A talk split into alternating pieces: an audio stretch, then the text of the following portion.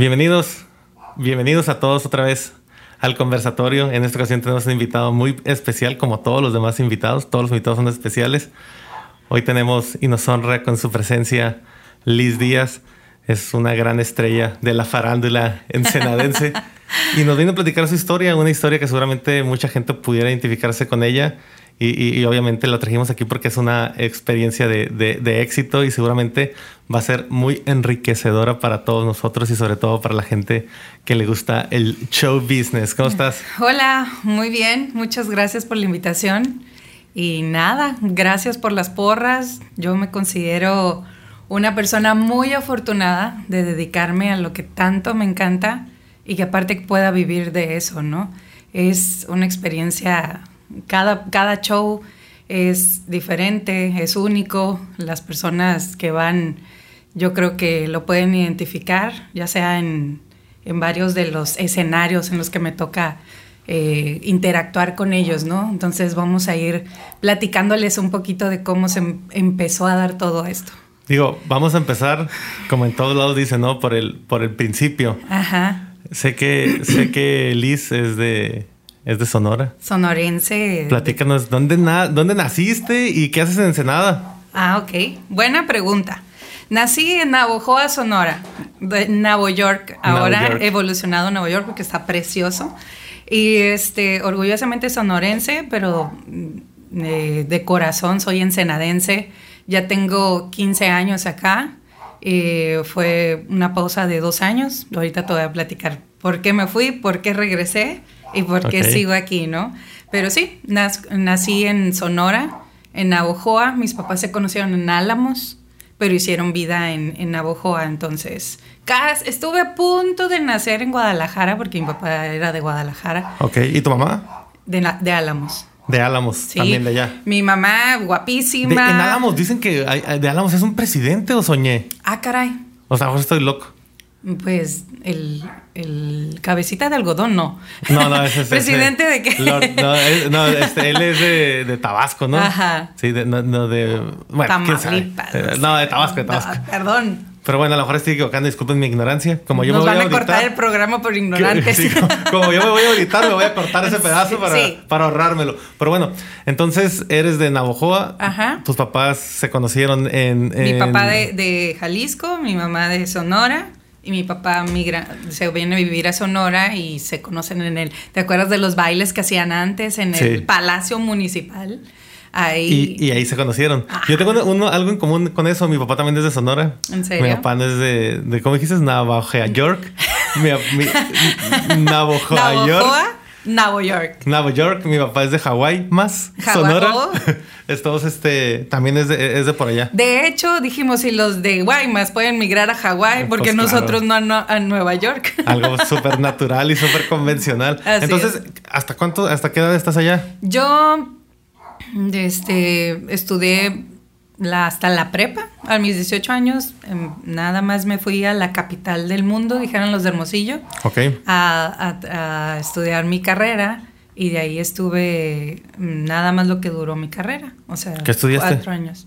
Yo soy licenciada en comunicación. Órale, pues entonces ya esta casa es como que cualquier chingadera para ti, ¿no? Pero no, es que todo el mundo me dice, pero no ejerciste porque pues no te dedicas a la comunicación y yo, papacito, pues, pues sí, les, comunico que se tienen que emborrachar conmigo. Todos comunicamos de alguna manera. Así y yo he tenido un match con los comunicadores de Ensenada. Yo creo que la gran parte de personas que han, venido al podcast han, sido comunicadores. Estuvo Ángel Domínguez. Salud. Saludcita. Yo no me he servido nada, ahorita me sirvo. Ah, ya tienes tu tequila nomás. Voy a tomar tequila. Más que te freseas. La última vez, la última vez que me emborraché con tequila fue hace unos poquitos años. suspendí la actividad. Salud a todos, salud. Salud. Ay, cabrón. Es que el tequila no es para todos. No es para todos. Me puse una peda en un aniversario del Papas. Ay, es horrible. específicamente creo que fue en el de Hawaianos. Es más, tengo la, la, la calcomanía pegada, creo que fue en el 2001. Y dejé, suspendí la actividad de cualquier licor. Lo retomé un poco con el whisky. Este, el tequila no lo podía ni oler siquiera, ni el vodka mucho menos. Siempre pasa. Y este, y de repente retomé, y, está rasposito este tequilito, ahora está bueno. y es bueno, ¿eh? Es bueno, ni sabía, Me invitó uno de los buenos, ¿eh? En sí es bueno. la neta no es bueno, ¿eh? Mi mamá es la que es tequilera y, y, y, toma de Nos vamos a llevar muy bien tu mamá y yo. Sí. ¿A poco sí es bueno, Fergura? Sí, sí es bueno. Bueno, pues hay que, hay que seguir chupando entonces. Es el jefe de jefes. Bueno, entonces decíamos que te viniste después de tu carrera, estudiaste en la Universidad que de Sonora. Sí. ¿Unison? sí, en la, carrera de comunicación. Y pues típico de que yo estando en el último año de, la carrera, eh, surge la oportunidad de que yo iba al, pues, al antro donde iban todos los estudiantes. Era jueves de estudiantes, se ponía lleno y había un grupo que tocaban fregoncísimo. El Cuervo se llama. El Cuervo. Y yo así de, ay, qué fregones, ¿no? Y los admiraba. Y después se salió la chava, duraron un tiempo sin voz de mujer. Y yo era así de, hey, vamos a ir a cantar. Oye, pero tú ya sabías que cantabas. Pues yo te cantaba. O, era como que, o sea, no, nunca lo habías hecho antes y lo hiciste por primera vez. Siempre, siempre se ríen. No, no, no. O sea, siempre se ríen porque yo decía que en mi barrio sabían en, qué momento me empezaba a. Eh, me tocaba baño, güey, porque todo, todo el barrio. Todo el barrio escuchaba mis, mis cantos desde, desde los cinco años, desde que tengo uso de razón. Ahorita, ahorita que dices cuervo, digo, no lo sé, quizás sea otro cuervo, pero yo me acuerdo una vez hace muchos años, que quizás sean 20 años. como 15. Como 15. No, en serio, son 15. ok, como 15 años escuché con bombo y platillo anunciar un grupo. De Hermosillo. que era, el, era cuervo y era un chavo y era una chava. ¿Tú eres la chava, neta? Y era una pequeña. Sí, o sea, sí. De hecho, hay mucha gente que me recuerda por el cuervo y hay mucha gente que me identifica hasta ahora con Grupo de Light. Pero el cuervo sí fue, digo, ahorita no. No fue una ilusión, sí era yo. Pero, pero el cuervo fue un, el, yo creo que Hubo, llegaron dos grupos y creo que los dos eran de Sonora. Obviamente eh, para targets diferentes. Uno era El Cuervo, que llegó hasta, yo creo que hasta les pusieron iluminación diferente y todo un show diferente porque era un espectáculo como cuando vas tú a Vallarta o así como que te avientan el espectáculo con bombo y platillo, muy diferente a lo que veníamos viendo que, que lo que había era Zoom, me acuerdo. Zoom, Zoom, Zoom y Zoom. Y la verdad no, no, no los desprecio nada. Incluso invité a uno de los hermanos Venegas a venir. No ha capeado, pero va a venir porque también son es un grupo que hasta la fecha ha marcado huella aquí en el nuestro, Pedrito. En nuestro, en nuestro rancho. Pedrito, tienes que venir, ¿eh? Entonces yo me acuerdo de, eso de, de, Cuervo, pero no vamos a adelantar, vamos a regresarnos otra vez. Entonces te llegaste, te trepaste con, Cuervo. Ajá. Entonces yo era, oye, ¿puedo cantar? Así, pues no había chavas, o sea, ¿qué les costaba si yo iba cada jueves? y el baterista, tremendo Roger, saludos, que está en Mexicali, con una banda fregoncísima.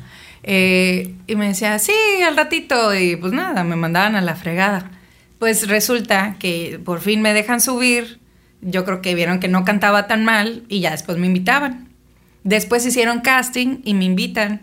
Pero en ese, en ese inter era como el, la euforia de la academia, güey, de esos, de esos realities que a mí, yo me pasó de noche la primera, generación, y todo eso, y dije, oh, yo a la segunda tengo que ir así, de, pues, más a ver qué onda.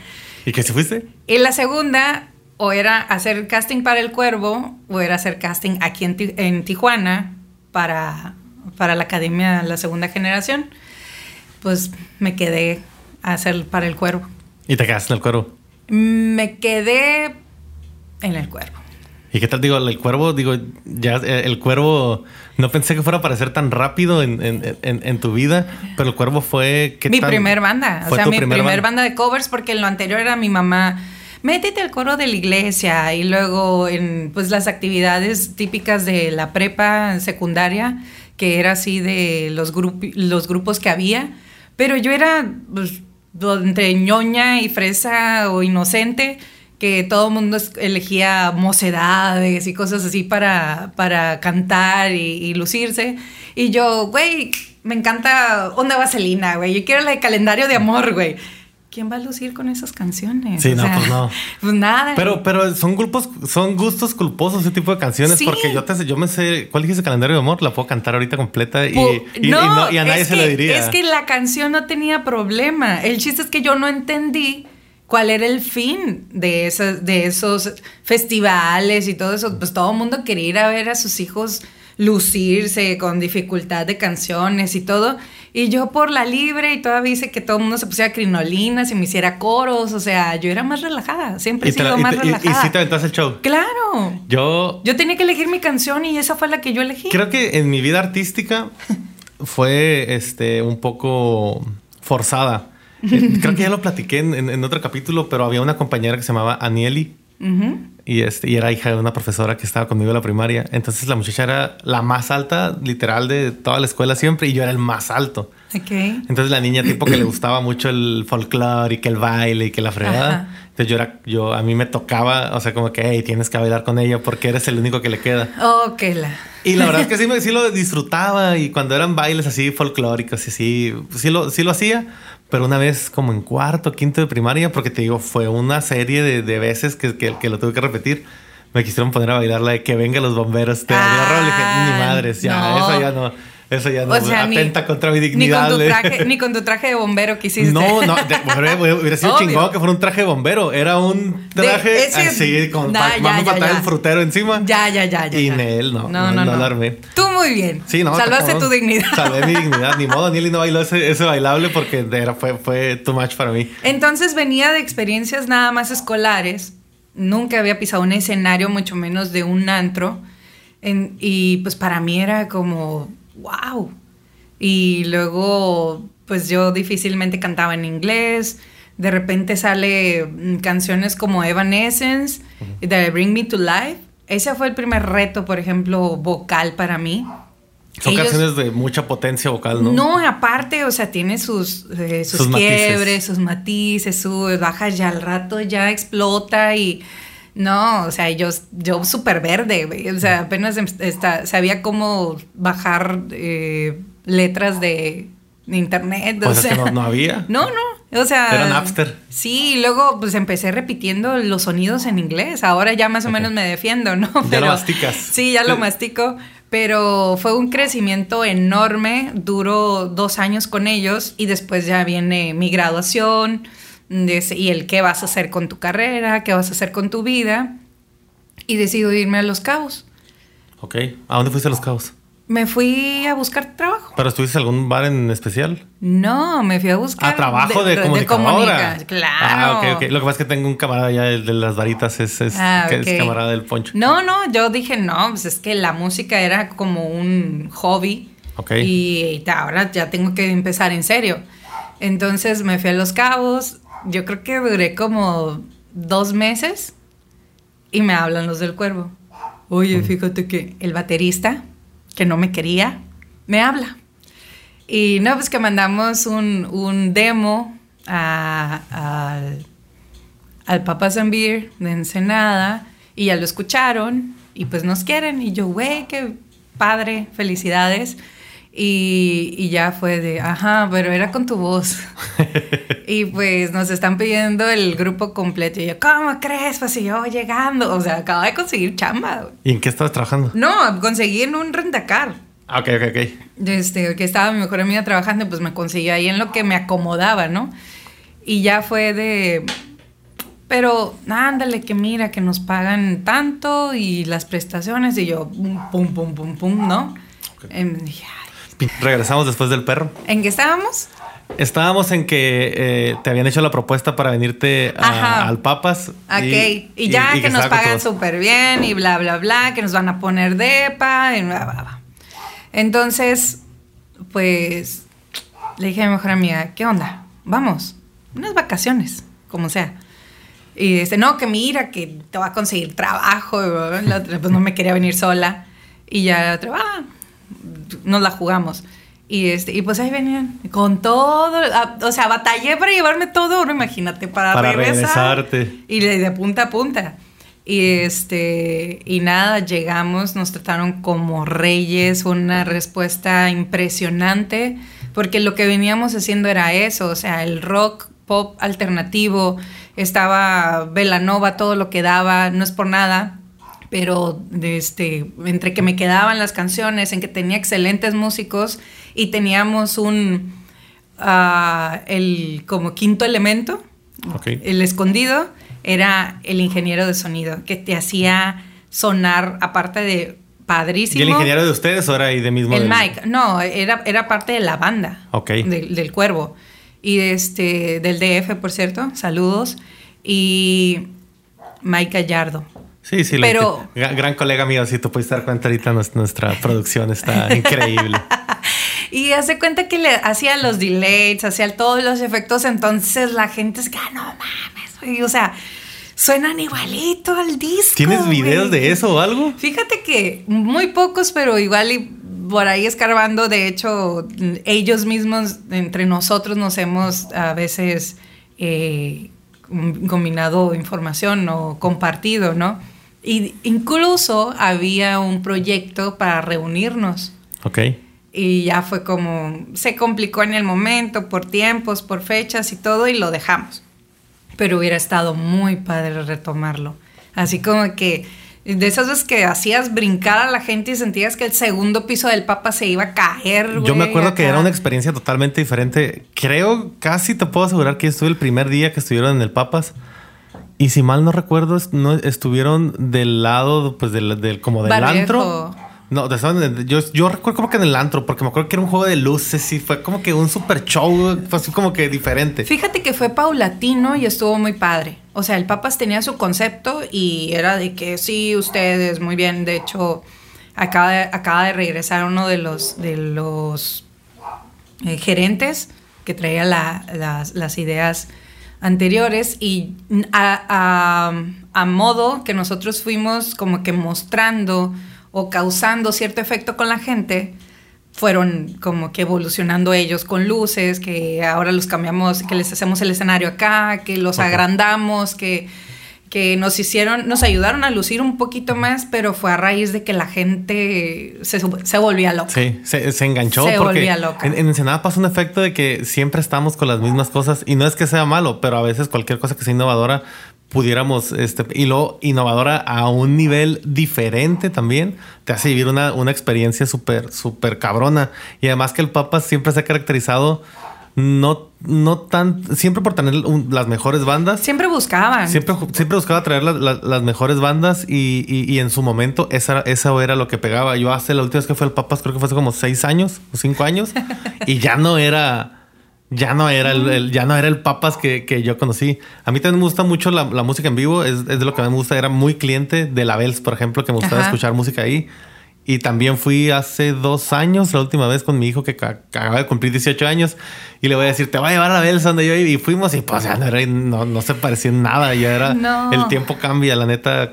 Pero te digo, a mí me, a mí me causaba mucho, mucho impacto, principalmente porque me gusta, me gusta la música, ver ese, ese, ese, esa innovación. Ahorita te digo, antes estaba el cuervo y también así como que para la raza más, más este, porque el cuervo era fresa, no lo vamos a, negar. Ah, sí. O traía un concepto para, para el papas, pues. Sí, música fresca. Y los que van al papas no son los que van a la Bells, o sea, son diferentes. Y antes había el volcano y estaban otros, otros barecillos.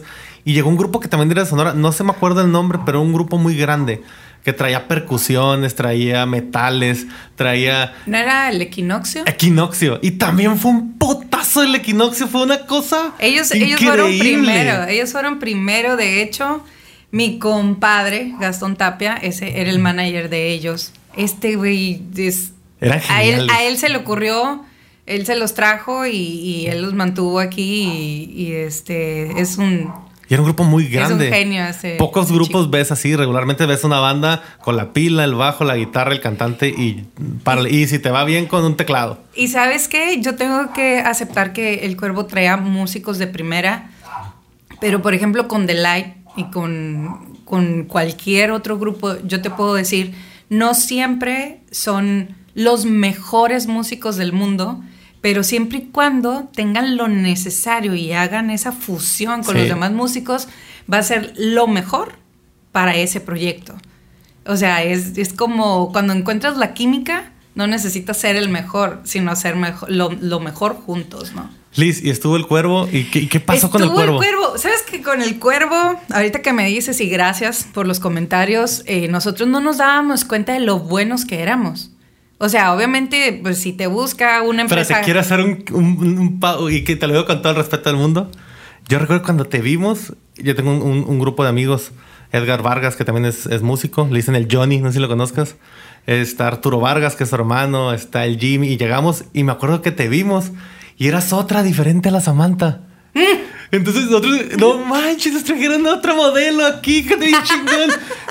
supongo que sí con esa Samantha también, ¿no? Claro, que, fue, que fue la, la, mera, mera en Ensenada. Lo no sigue, no, lo sigue siendo no, había en, toda la baja. Digo, y, respeto mucho a, todas las vocalistas mujeres, por ejemplo, la Naomi también se me hace que canta muy bien, que canta con, chocolate. Hace poquito la vi, también los invité al, Jorge y a, ella de, de, chocolate. Y también era una, era una, era una real camada de, de cantantes mujeres que lo hacían muy bien y que si no lo hacían tan bien, por lo menos tenían un show que era fuera de, era fuera de, era fuera de serie. Pero sí quiero hacer ese paréntesis porque nos acuerdo de la foto de que ya no es la Samantha, ya nos trajeron, nos trajeron algo Carne nuevo. Fresca. Carne fresca. Y no quiero que se malinterprete y se escuche misógino. No, se lo dije a ella. En buen plan. Es que, pues no es por nada. Estaba peque, delgadita, cantaba bien, o sea todavía, todavía, todavía estamos bien guapos todos. Se aceptan, se aceptan todos los, los piropos posibles, así que muchas gracias. Eh, a ver, ¿en qué estábamos? Estábamos en que se acaba, en, que, en cómo, cómo, cómo, terminó el cuervo, qué pasó con el cuervo. Ok, el cuervo, este, era un, un hitazo. Entonces, nos iba tan bien que no supimos en qué momento nos dijeron gracias. Nada más nos dijeron, ¿saben qué? Este, pues vamos a tener que seguir probando después de dos años. Y pues me salió lo sonorense, yo creo, porque les dije, ah, no, así, aguántenme, no, aguántenos, no nos podemos acomodar, somos siete personas, somos siete vidas, siete familias, aguántenos, entonces estuvimos viendo opciones en Mexicali, Tijuana y todo, pero eh, nosotros no sabíamos lo bueno que, que éramos pero aquí nos lo hicieron saber, entonces esos dos años nos inflaron al punto en el que no pudimos ponernos de acuerdo, no nos sentíamos merecedores de, que, nadie nos tuviera, ¿no? En las, en las cercanías, sino nos pagaban todavía más de lo que ganábamos. Y realmente son ciclos que, se cumplen. Sí, entonces unos se fueron a, Obregón, se regresaron a Sonora a hacer música independiente, eh, Roger se, se acomodó en Mexicali con otra banda no, el grupo No sé, eh, muy bueno, de este, eh, y fue como que cada quien como pudo, yo me quedé todavía de terca un año, eh, formé lo que era FIRA con PH, me quedé un año, pero la verdad sí me quedé con, con esa sensación de me van a querer de nuevo. Con esa espinita clavada. Con esa espinita. Entonces hice una banda, estuvimos en Vía Veneto, estuvimos en el Abels no creo. En, el Abels nada más estuvimos como... Con Pira. Como cuervo en el aniversario. O sea, nos sacan del Papas a la Mala, pues fuimos y hicimos el aniversario al, al, Y hacían unos tremendos aniversarios de que rentaban la parte de un lado, que el terreno baldío sigue estando ahí y eran, digo, porque yo, tuve mi tarjeta del, primer aniversario y que nada más lo dieron a la gente que nos los conocían. VIP, y los, este, los borrachos VIP. Los borrachos VIP. y, y, y, te digo, para mí el bar, el Abels, que voy a invitar al David también un día a que, a que se eche una vuelta. Ah, no, pero ese es Rockstar, a ver si le llegas al precio. Se hace. y este. Y entonces, finalmente el cuervo se disuelve. Ok, se disuelve, yo creo Fira, que me quedo un año aquí y ya después eh, yo empecé a ver opciones, mm, me fui a Puerto Vallarta. Mi mejor amiga se fue primero y, este, y ya que estaba acomodada le dije, ya también ya me voy, se las voy a, se las voy a hacer. Ahora ellos me van a, me van a extrañar, o sea, ahora yo les voy a decir bye.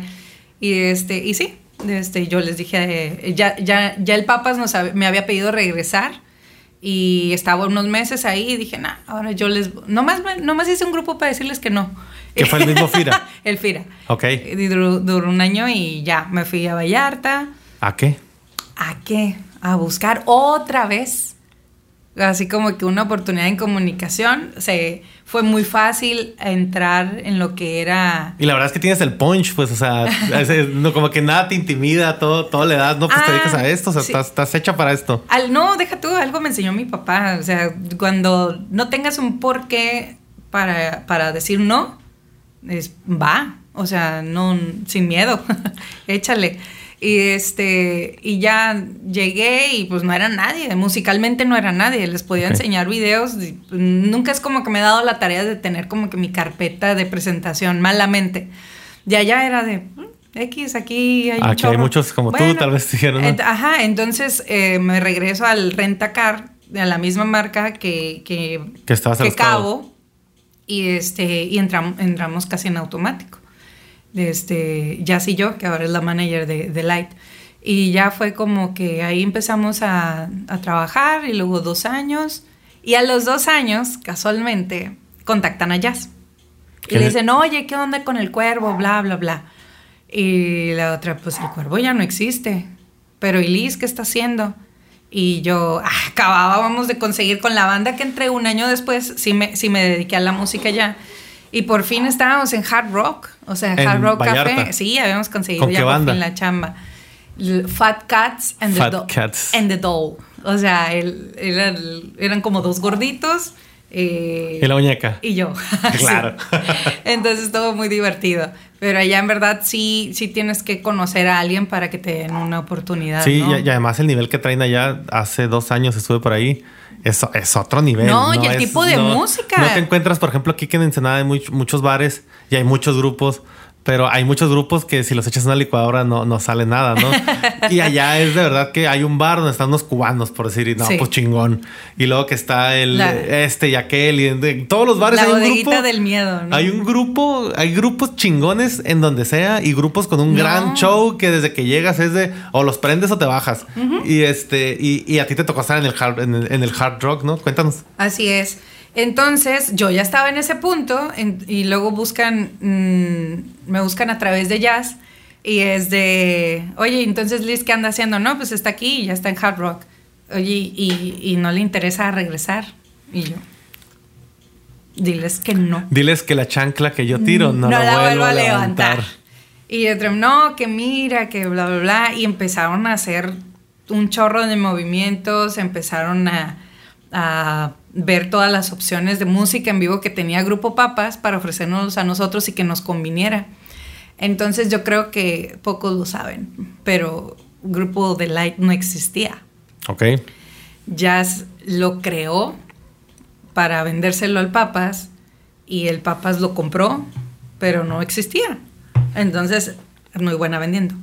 Entonces, nada más le dije con que esté ella y ya me convenció porque la verdad la paga era muy buena.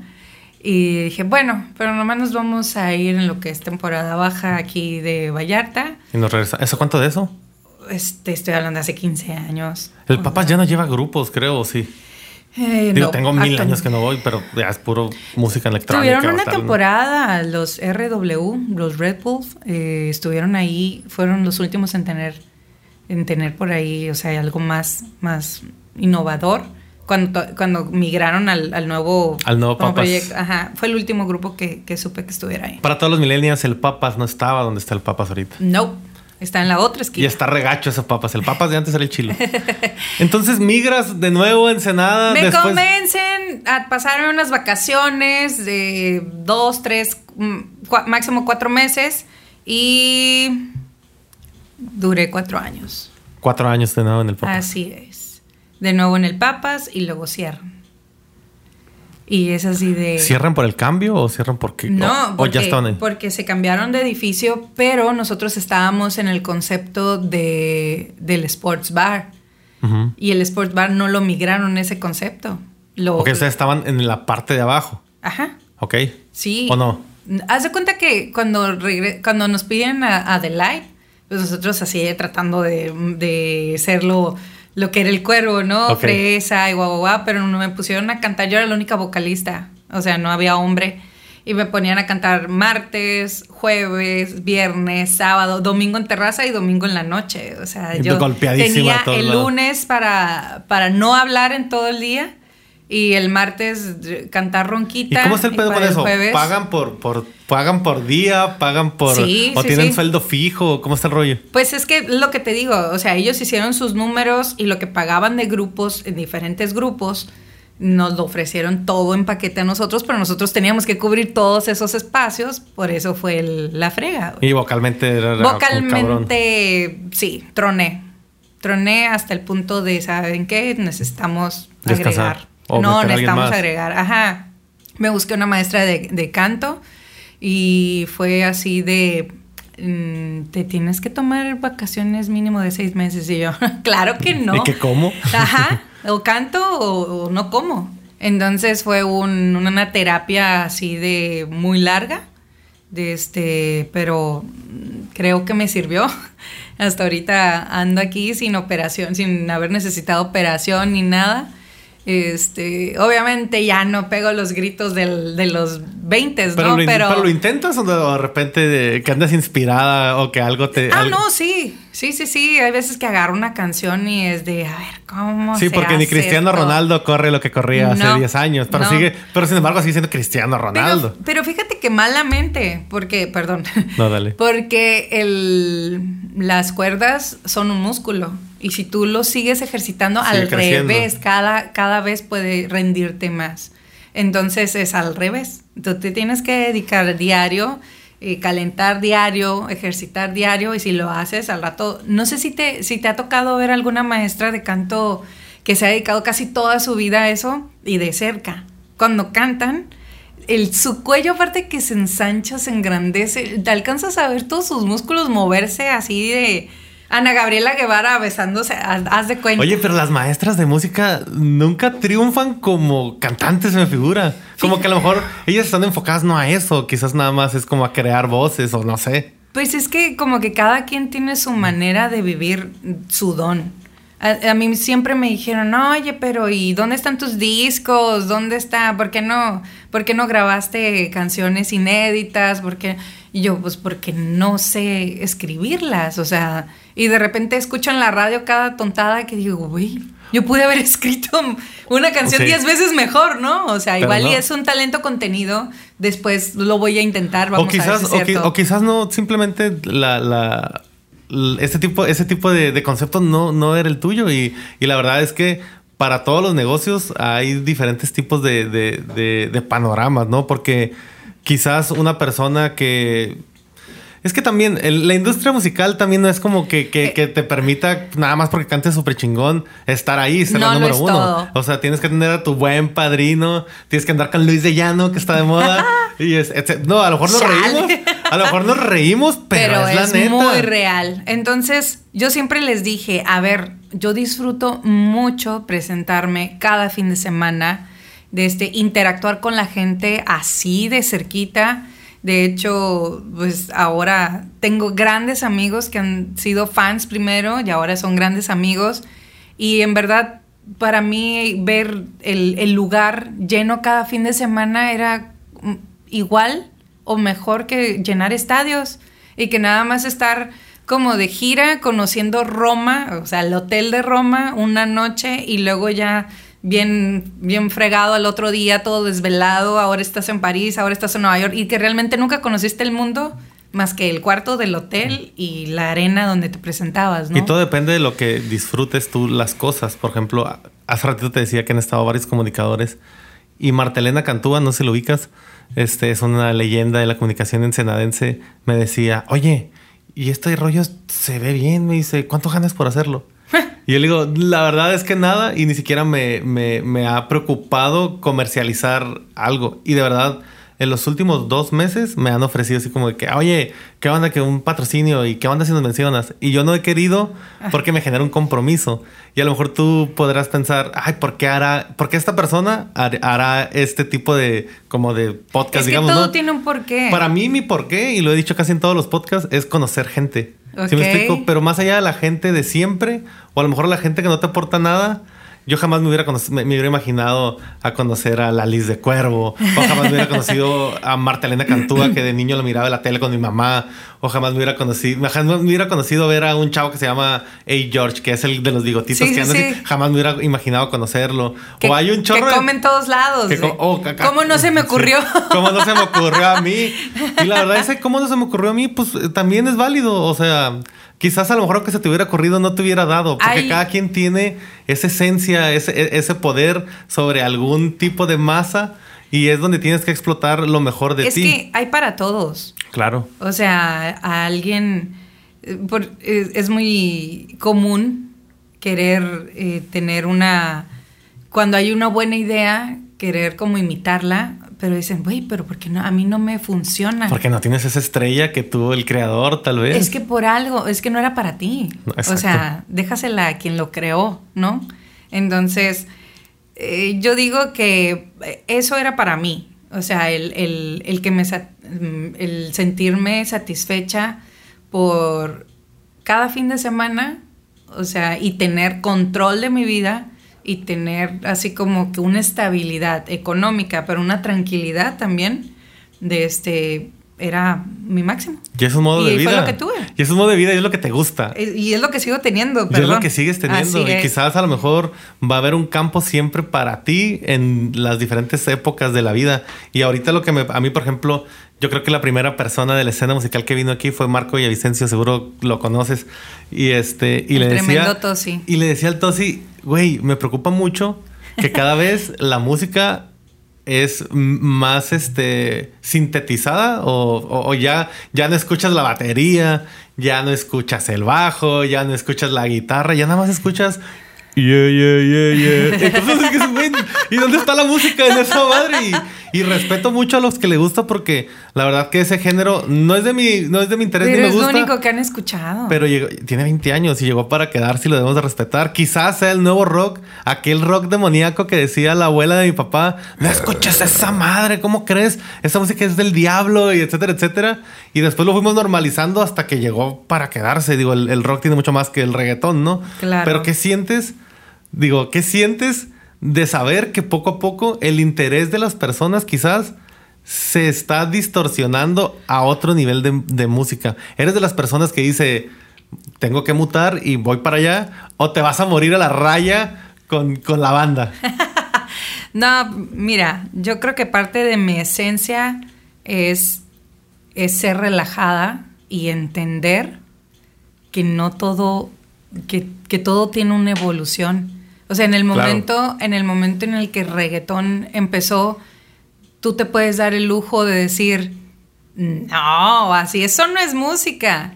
Pero al rato que la gente te lo empieza a pedir, que el DJ le empieza a poner y empieza a funcionar, y tú te estás quedando a un nivel y no hay más opciones para, para refrescar tu repertorio, papacito.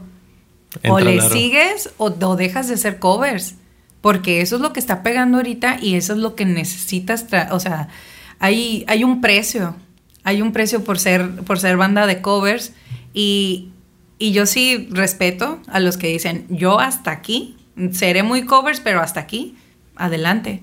Pero el, tipo o el género o la combinación de géneros que, manejamos con Delight es, es, es lo que nos tiene, donde, donde estamos. Y te cuesta, lo disfrutas.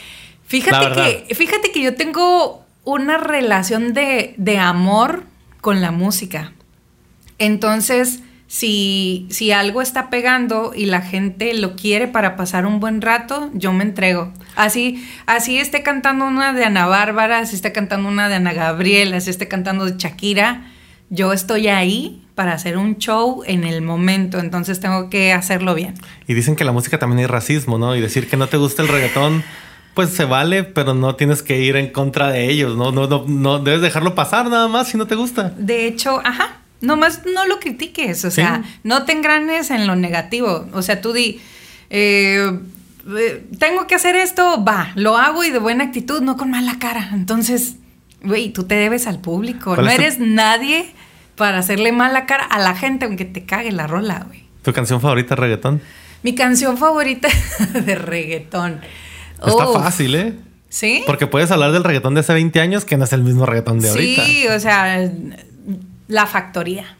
La factoría. Todavía me acuerdo de ti. Uf.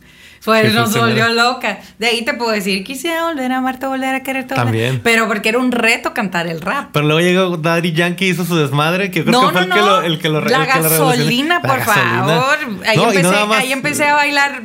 Ahí, tuve que perrear. Pero ahí tuviste, pero después te digo, ha sido una evolución tremenda y la verdad es que a mí no me gusta, pero también tenía un profesor de música que se llamaba en la diurna, se llamaba Francisco, no me acuerdo, pero él decía que tú no puedes decir que una música no te que tú te si algo no te gusta o algo te gusta musicalmente hablando, que hay una manera muy fácil de saberlo.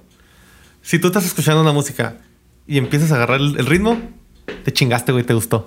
Es que esa es la bronca. Te chingaste. Si el, reggaetón, el, reggaetón, es puro ritmo.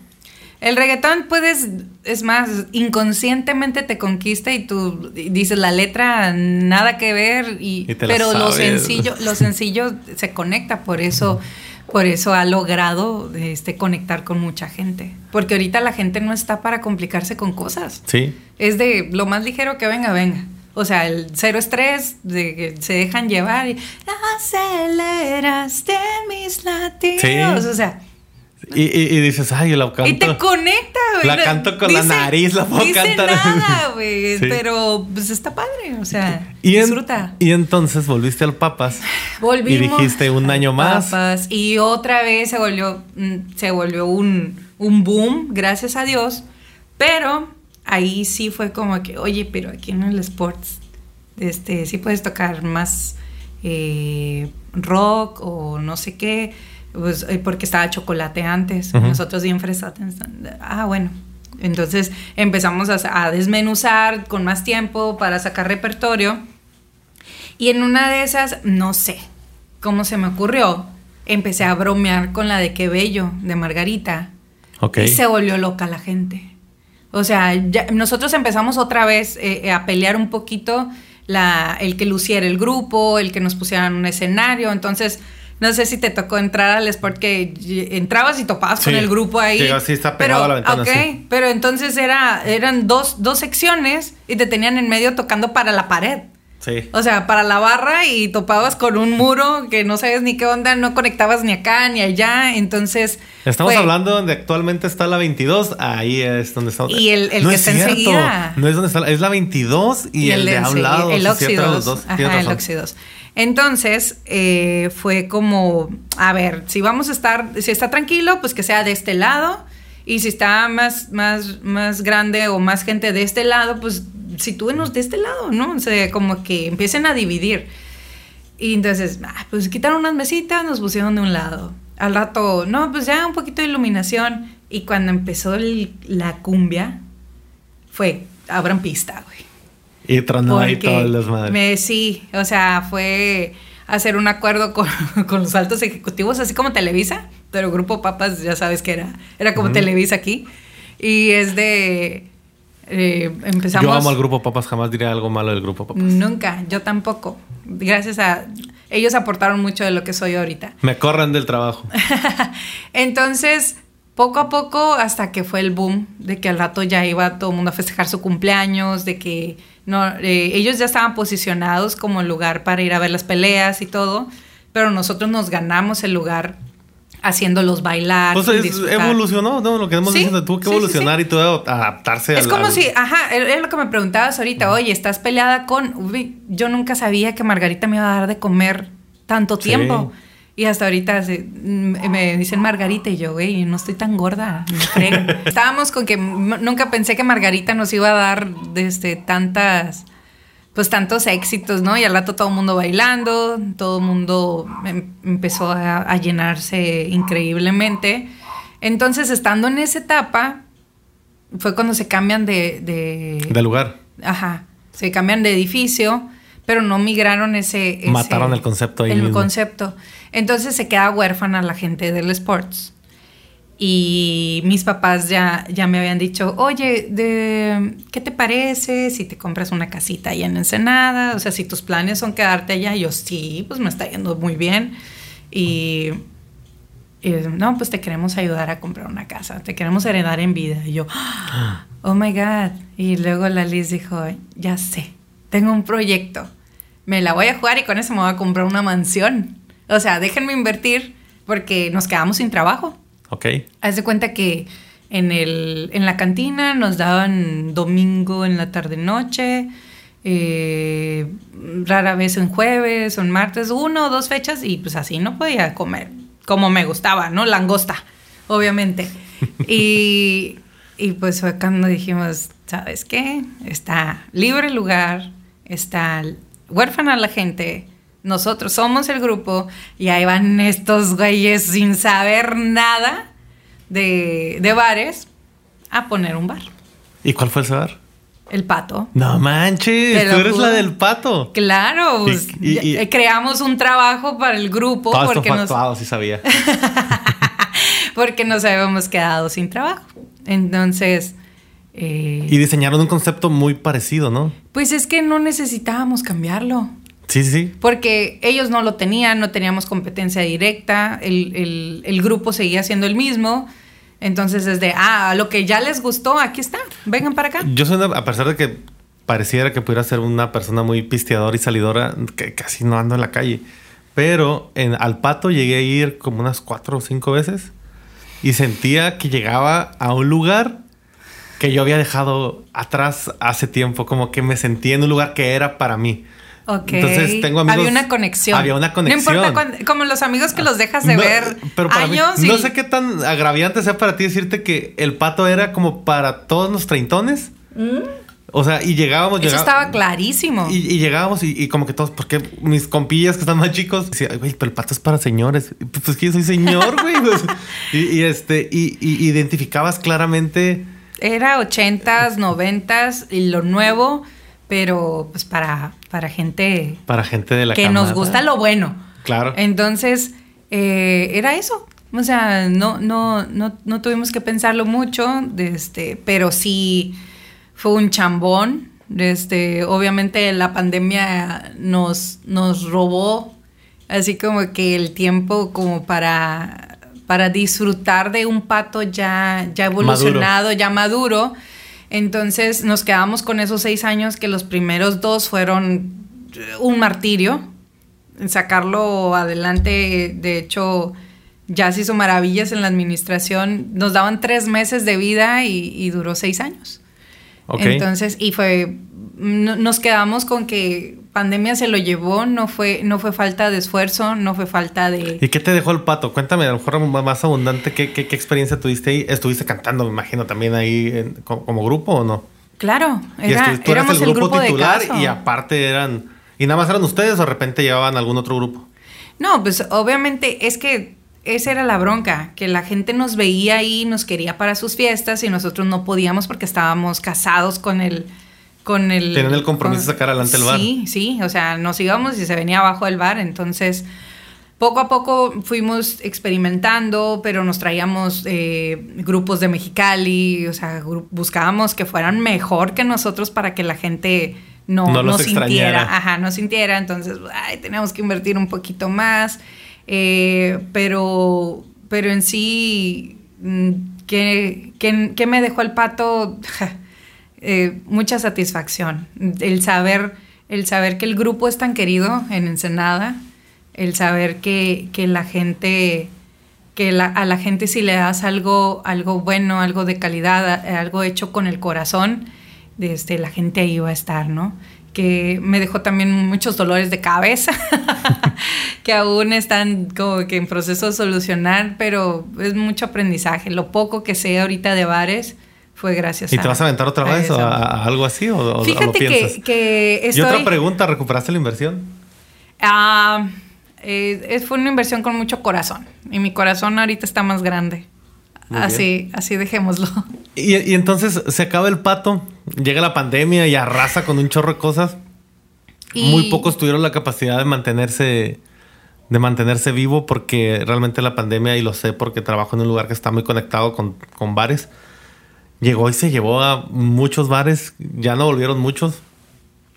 Pero ¿qué pensó Liz después de eso? ¿Qué, qué, qué siguió o cómo, o cómo empezaste a reconstruir otra vez después de... Porque realmente apenas en estos momentos podemos decir que ya estamos saliendo de, de, que se está reactivando. Que se está reactivando realmente. Entonces, ¿cómo Liz, ¿cómo Liz se vuelve a reconstruir o, qué siguió para ella? No, no, no, es que fue muy difícil. Tú sientes que, que tienes un, un como una, un camino, una meta, iba siguiendo un ideal Y ya cuando lo tienes, pues obviamente sigue la retribución, ¿no? O sea, el, ok, ya le invertí cinco años, ya, ya voy a empezar a ver ganancias, ya, ya, esto ya está. Ya y te lo arrebatan. Y te lo arrebatan y lejos de eso te quedas endeudada hasta, hasta el copete, ¿no? Entonces fue muy difícil aceptar uno, es, fue un duelo muy grande.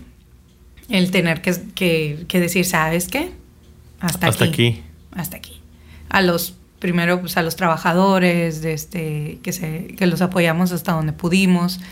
Eh, después el tener que sacar todo, o sea, desmantelarlo, porque yo estuve en ese proceso, yo me lo aventé.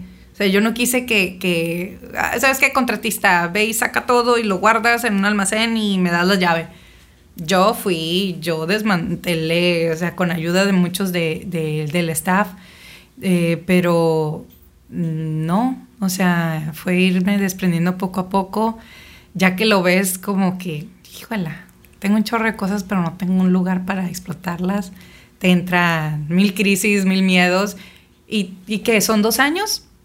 en donde ahorita digo, no, pues tengo que reactivarme de alguna manera. Sí, el, grupo está muy bien en eventos, de este, pero yo necesito algo. Mm, para la mayoría de los del grupo es como un extra. ¿Y qué pasó en la vida de Liz en esos dos años? Una vez que, ¿qué viviste en esos dos años? Porque me imagino que te arrebataran a tu, a tu hijo de esa manera. Es agarraste, guardaste las cosas, las tiraste, qué más viviste, qué, qué pasó en esos dos años, ¿Qué, ¿Qué, fue en tu vida en ese proceso de dos años de pandemia que nos paralizó, porque principalmente mucha gente se quedó, yo, yo a veces batallo hasta para identificar en qué año estoy viviendo, porque nos pausaron, nos pausaron la vida. Sí. Haz de cuenta que yo, yo lo simbolizo mucho con cuando estoy recortando, porque haz de cuenta que esta cosa, yo tengo dos imágenes, tengo la mía y tengo la tuya. Cuando estoy hablando yo, corto tu imagen y nada más me veo yo. Y nos cortaron un pedazo a lo mejor del podcast. ¿Y qué pasó? No pasó nada en dos años. Entramos en la dimensión desconocida, ¿no? ¿Y qué, qué, proceso tuviste en esos dos años? ¿Qué viviste? Fue paulatino. Al principio dices, uff, ok, tengo una vida ajetreada, llena de estrés, este, tengo mucho compromiso. ¿Sabes qué? Dos semanas, vengan, vacaciones. ¿No? Hasta me ponía mi traje de baño y en la, y en la terraza me ponía a broncearme como si estuviera en Cancún, te lo juro. ¿Tú soñabas que volvías? No, yo soñaba que era algo temporal. De 15 días. Algo como lo que pasó con la influenza, ¿no? Que la verdad ni me tocó porque fue cuando hice el cambio de allá para acá, entonces... Pero fue que es cosa de, dos meses y tan tan. Ajá, o sea, de, de, de Vallarta a Ensenada. Y ya fue como que no, nunca, yo creo que nadie la vimos venir. Y ya después fue como, ah, ok, no son 15 días, toma decisiones. Primero dales respuesta a, tu gente y luego es de, ¿y acá cómo le voy a hacer? Y las cuentas y la renta, o sea, al no tener casa propia es de, ¿qué haces, güey? Entonces dije, dijimos en, en, cierto momento que nos llevamos todo y nos vamos a Sonora con nuestras familias un rato en lo que se reactiva todo. Fue como una pausa, en verdad. Y no, pues nos teníamos que quedar a aguantar los fregazos de, de todo y tomar decisiones.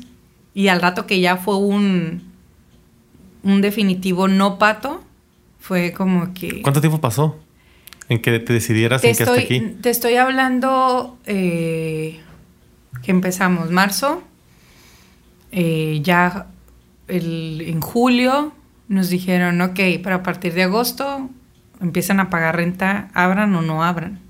Dijimos. O sea, no pagaste cuatro meses renta, te dieron chance. Ajá. Y a partir del quinto mes dijeron. Ah, no, pero fue, no pagas los dos primeros meses y los otros dos ya me debes la mitad. Y si no, y si no sacas tus cosas, va a empezar como el. Ok.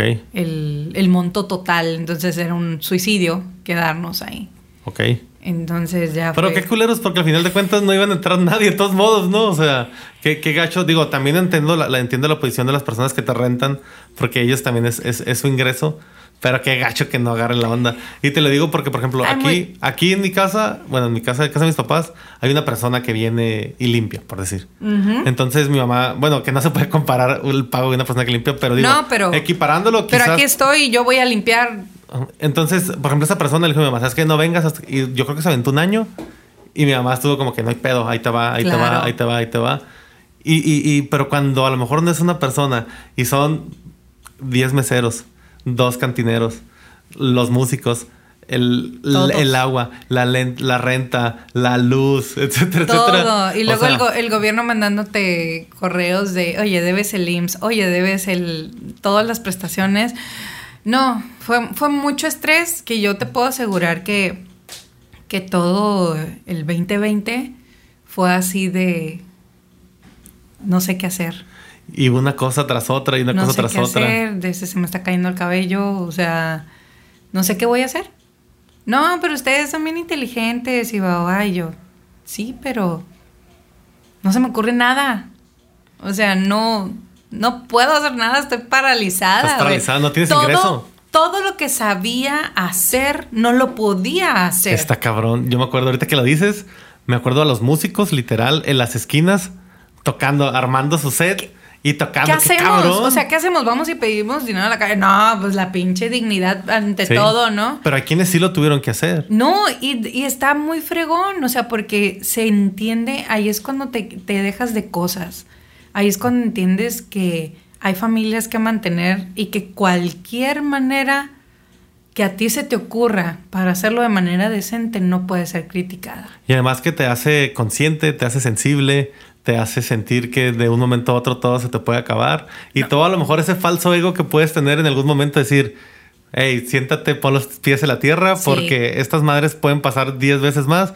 Y si tú no estás preparado para esto, te carga la chingada. Intelectualmente, emocionalmente, económicamente, la pandemia se llevó mucha gente, se llevó mucha economía, se le cargó la chingada a mucha gente que a lo mejor no se lo merecía y te quedas pensando, ah, no manches, era el pato, era un lugar consolidado, era un lugar que a partir del año 6 a 7 me iba a dar las ganancias que tanto había estado esperando. Y iba a comprar mi mansión. Como les dije a mis papás, o sea, y no lo pude cumplir. Pero ahí es donde te pruebas, o sea, te pruebas como persona y te pruebas de que no eres nadie. O sea, así como, como estás, al rato no estás. Y si te tocó vivir eso, es de, de qué manera lo vas a afrontar, ¿no? Entonces, uff, para mí el tener el apoyo de mi familia fue una gran bendición. Nunca me soltaron. ¿Tienes Yo hermanos? no tuve. Sí, tengo dos. Ok. Eh, no hablamos de hermanos ni de familia ni nada, nunca. Nada más que se me vino a la mente ese pedo. No, sí, y de este. Y mis papás pues, fueron una de las cosas que se llevó la pandemia también. Que cuando pasa lo de mis papás, el pasado septiembre, dije, no, pues yo estaba de duelo por el pato, eso no es nada. O sea, un negocio como que lo pones... O sea, que tus papás fueron víctimas de la pandemia. ¿Los dos? ¿En cuánto tiempo? Porque... ¿En cuánto, cuánto tiempo fue de diferencia? No mames. Haz de cuenta, en septiembre se fueron los dos. El 12 y el 25. O sea, fue gracias a Dios, y lo digo honestamente, fue ingresar... Eh, mi papá ingresó a finales de, de agosto. Mi mamá, de, no, a, finales de julio. Se aventó más, más del mes, creo, hospitalizado. Y bueno, mi hermana sabe todas esas fechas, ¿no? El chiste es que el, tiempo que estuvieron ahí luchando y todo, tuvieron la mejor atención. No hubo nada que hacer. Mi mamá entró después con mayor, con mejor diagnóstico y pronóstico y su corazón falló. Entonces, híjole, ¿cómo le decimos a mi papá que ella estaba con respirador y todo y, era de inconsciente, ¿no? Y yo creo que mi mamá vino y lo visitó y le dijo, ¿sabes qué, viejo? Necesito que me cargues la, bolsa también allá, así que... Vámonos. Vámonos. Digo, y Mandilón, como fue siempre, se, se, fue días después. Digo, para los que se quedan aquí, qué feo, pero para ellos qué chingón. Se fueron juntos. Qué chingón, digo, y, la, y la verdad es que la mejor manera... Salud por ellos. Sí. Vamos a darnos uno completito ya, todo por ahí. Mm.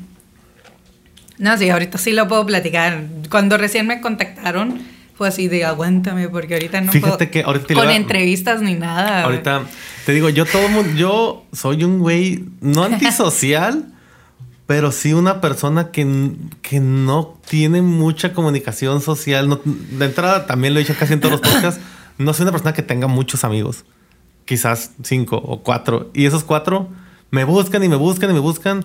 Y como yo no los pelo. Hasta que se cansan. no se cansan y no me, no me pelan, pues. Y, esa es la gran historia de vida. Yo siento que soy una persona diferente.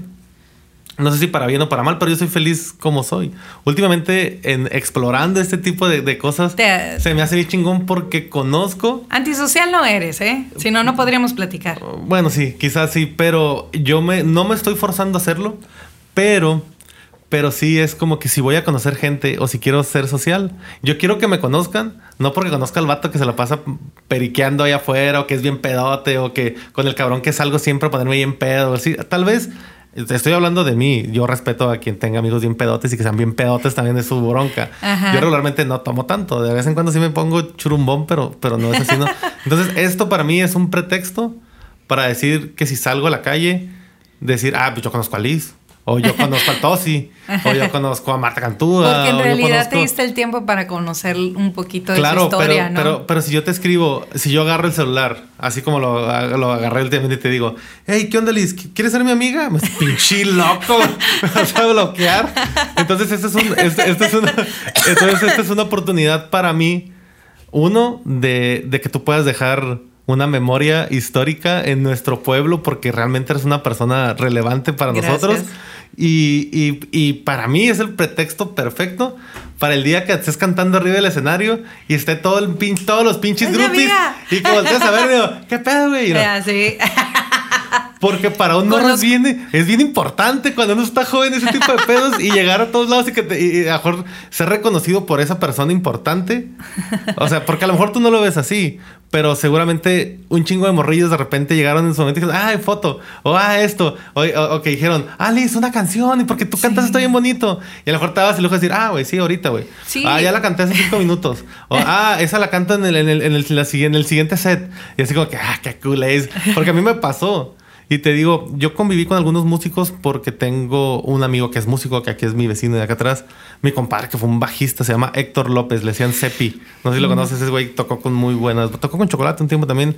Y era, venía de Los Cabos con un grupo que se llamaba Punta Quebrada. Llegó aquí a, a, Ensenada en el Papas y aquí se quedó también. Es que Ensenada tiene su encanto, ¿eh? Sí. Está, está muy impresionante, pero yo siempre lo cuento. Yo, le, yo dije, tenía como 15 años, cuando yo dije, voy a vivir en Puerto Vallarta, en Ensenada y en Los Cabos. Y aprendí, y te digo, y, aprendiendo de los músicos, digo, conocía músicos bien importantes para mí, ¿no? Que yo digo, wow, a lo mejor, a lo mejor no los conoces, pues son tantos. Por ejemplo, había un chavo que le decían el Tiki, que era el baterista más sorprendente que había visto en mi vida. Y luego hay un guitarrista que se llama Yermac Torres, que también era una bomba. Y luego también está el Kino, que también es un pinche fuera de serie. Y luego ahorita ya conocí al Tosi, y luego ya te conocí a ti. Y mi, y mi abanico de músicos se está haciendo más grande. Y yo bien, encantado. Y yo bien volado, la neta. Claro. Entonces, la pandemia se lleva muchas cosas. Se lleva, se lleva cosas tuyas de aquí, cosas del corazón. Pero la verdad es que la pandemia, como lo decíamos ahorita, también nos sirvió para descubrirnos a nosotros mismos, para saber qué tan, qué tan insignificantes somos en la vida y que, y, que, y que debemos de hacer el bien siempre y de estar, si no bien con la gente, por lo menos bien con uno mismo, porque sabemos que en dos segundos se desaparecen muchas cosas físicas, emocionales y, personas que uno quiere, como, como, como, te pasó a ti. Yo recuerdo muy bien ese momento. Este, hubiera preferido a lo mejor no abordar el tema porque no sé cómo lo ibas a tomar.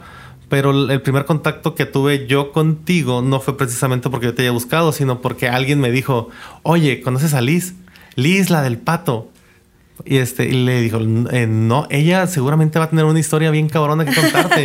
y, y, además, Ay, es que después de este tequila viene el... Y fue Mariana. Las revelaciones. Y fue, fue, Mariana. Ah, saludos a este, Marianita. Saludos a Mariana. Sí, ella me contactó. Es una de mis fans número uno, de, la, que me sigue siempre. En la mañana hablé con ella, por cierto, y le dije, ah, ya va a ir, ya va a ir Liz hoy.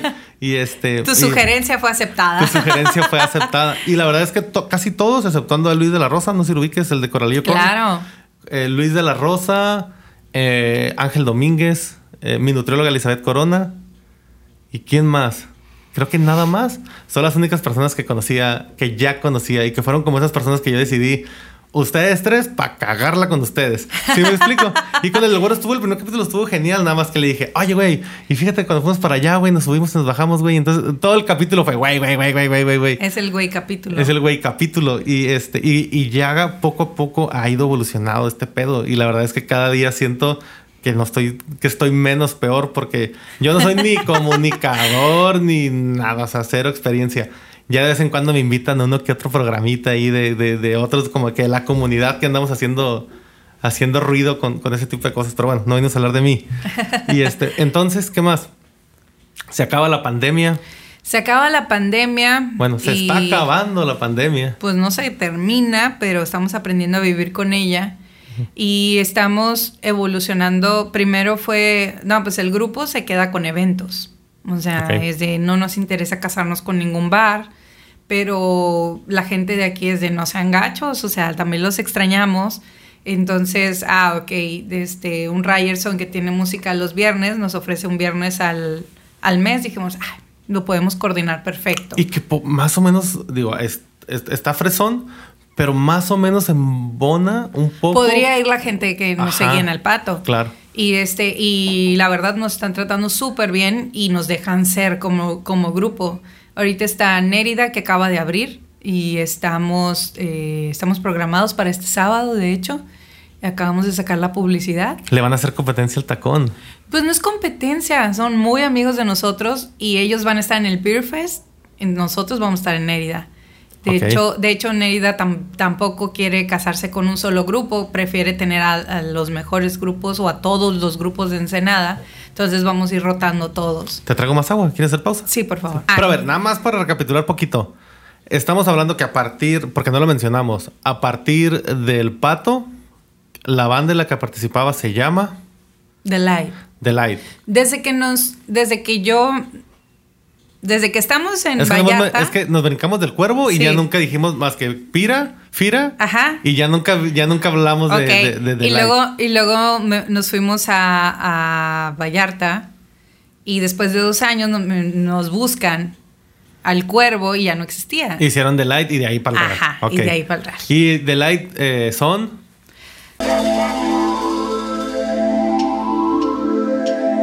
Would you make me honey, would you make I can't get tenderness? Sí, la que... ¿Sí o no?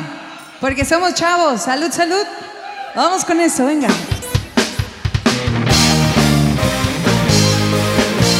Ahora sí, chicas, cantando conmigo. Venga.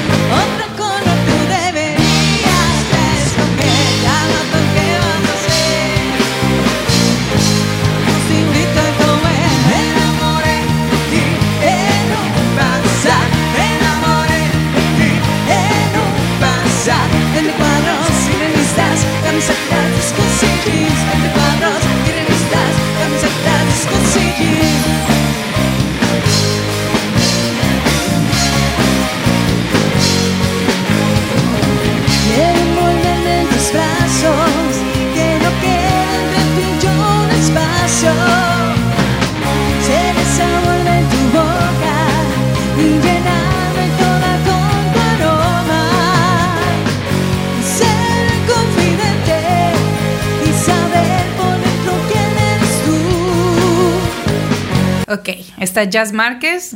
Vamos a poner una foto de Jazz Márquez. Eh, una foto ahí. Eh, Jazz Márquez es nuestra manager y percusionista. Ok. Tenemos al director musical, que es Jesús Uranga. ¿También hay fotos de Jesús Uranga? Sí, ahorita les Fotos de Jesús Uranga. Kebus Uranga, el mejor conocido como Kebus. En el bajo está el tremendo huevo Corbalá, Oscar Corbalá. De hecho, él fue el, el culpable, o gracias a él, el cuervo o el grupo Papas conoció al cuervo. Él Ok. estaba en tocadiscos, andaban de gira, con, ya ves, el Tosi y todos ellos traían ese Ok. proyecto. Y, Que les fue súper también esos tocadiscos, ¿no? Sí, padrísimo. Y a mí no me tocó conocerlos, yo no era tan vaga. O ¿No? sea, cuando llegué ellos ya eran rockstars, pues. O Ok. sea, y ni quien les rogara, yo también era rockstar en mi modo. Entonces conoció al bajista del Cuervo y él le pasó el demo y así llegamos a, a acá, Al Papas. al Papas. Está ahorita Julio Zurita en la batería.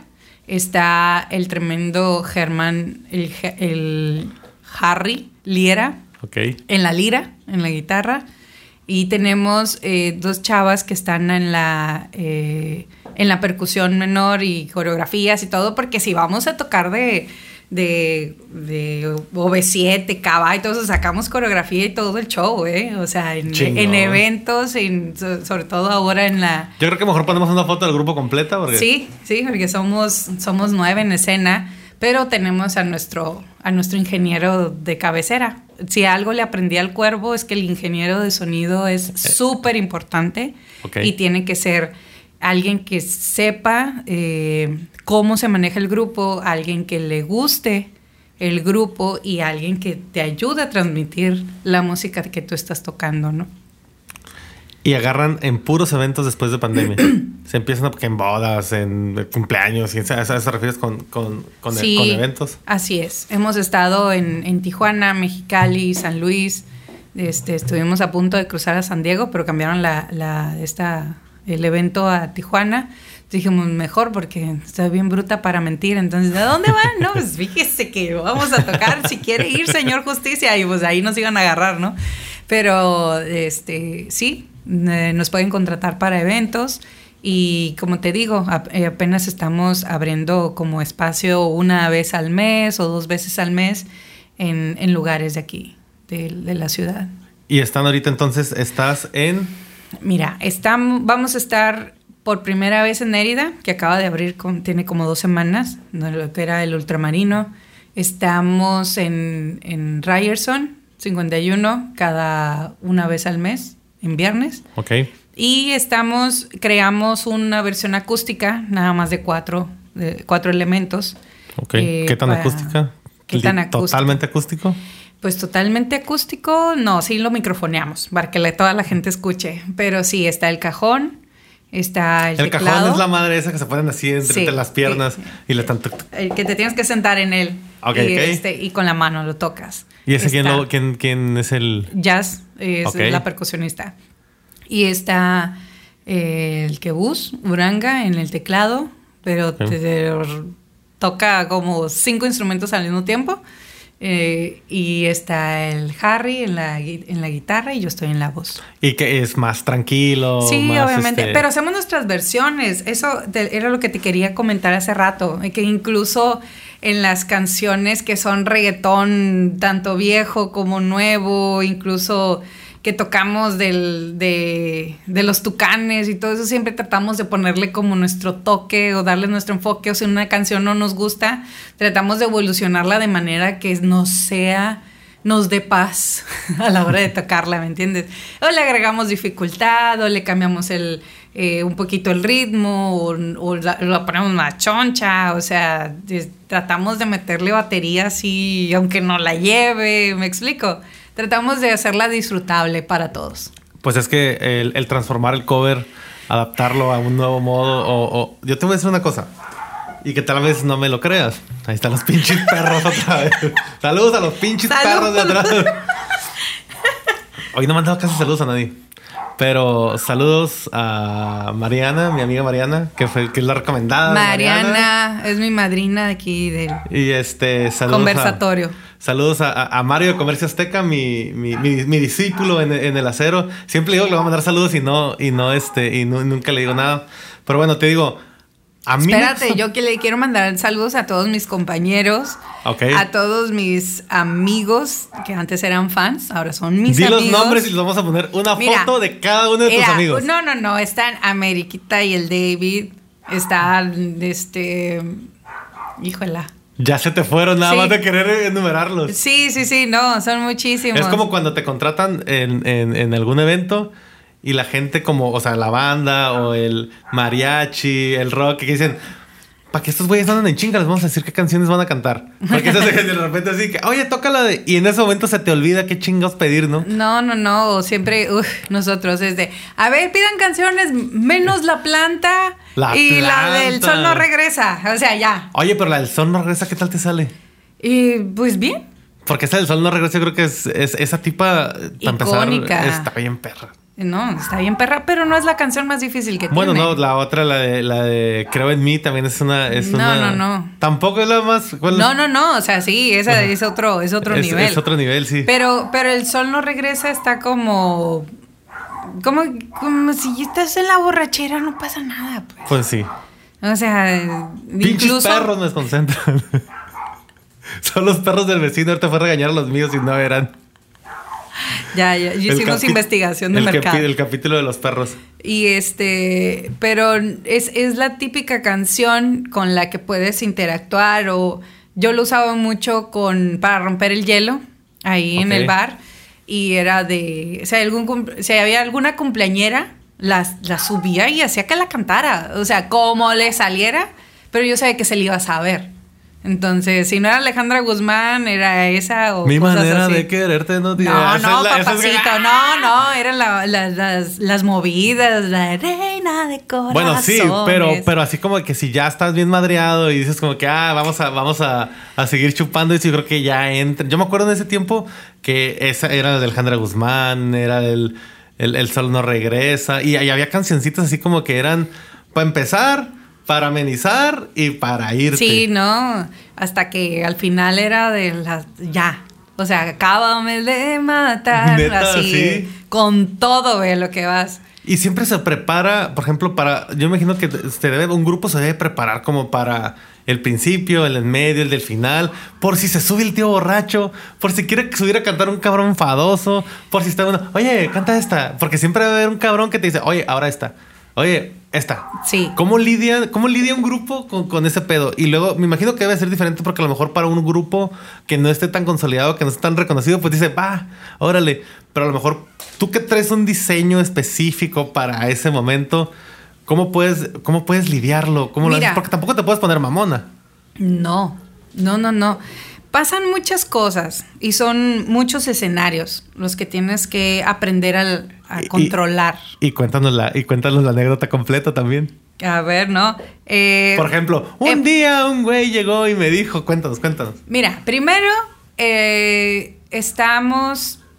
En bar es muy diferente a un evento. En un evento, para empezar, yo no tomo lo que tomo en un bar.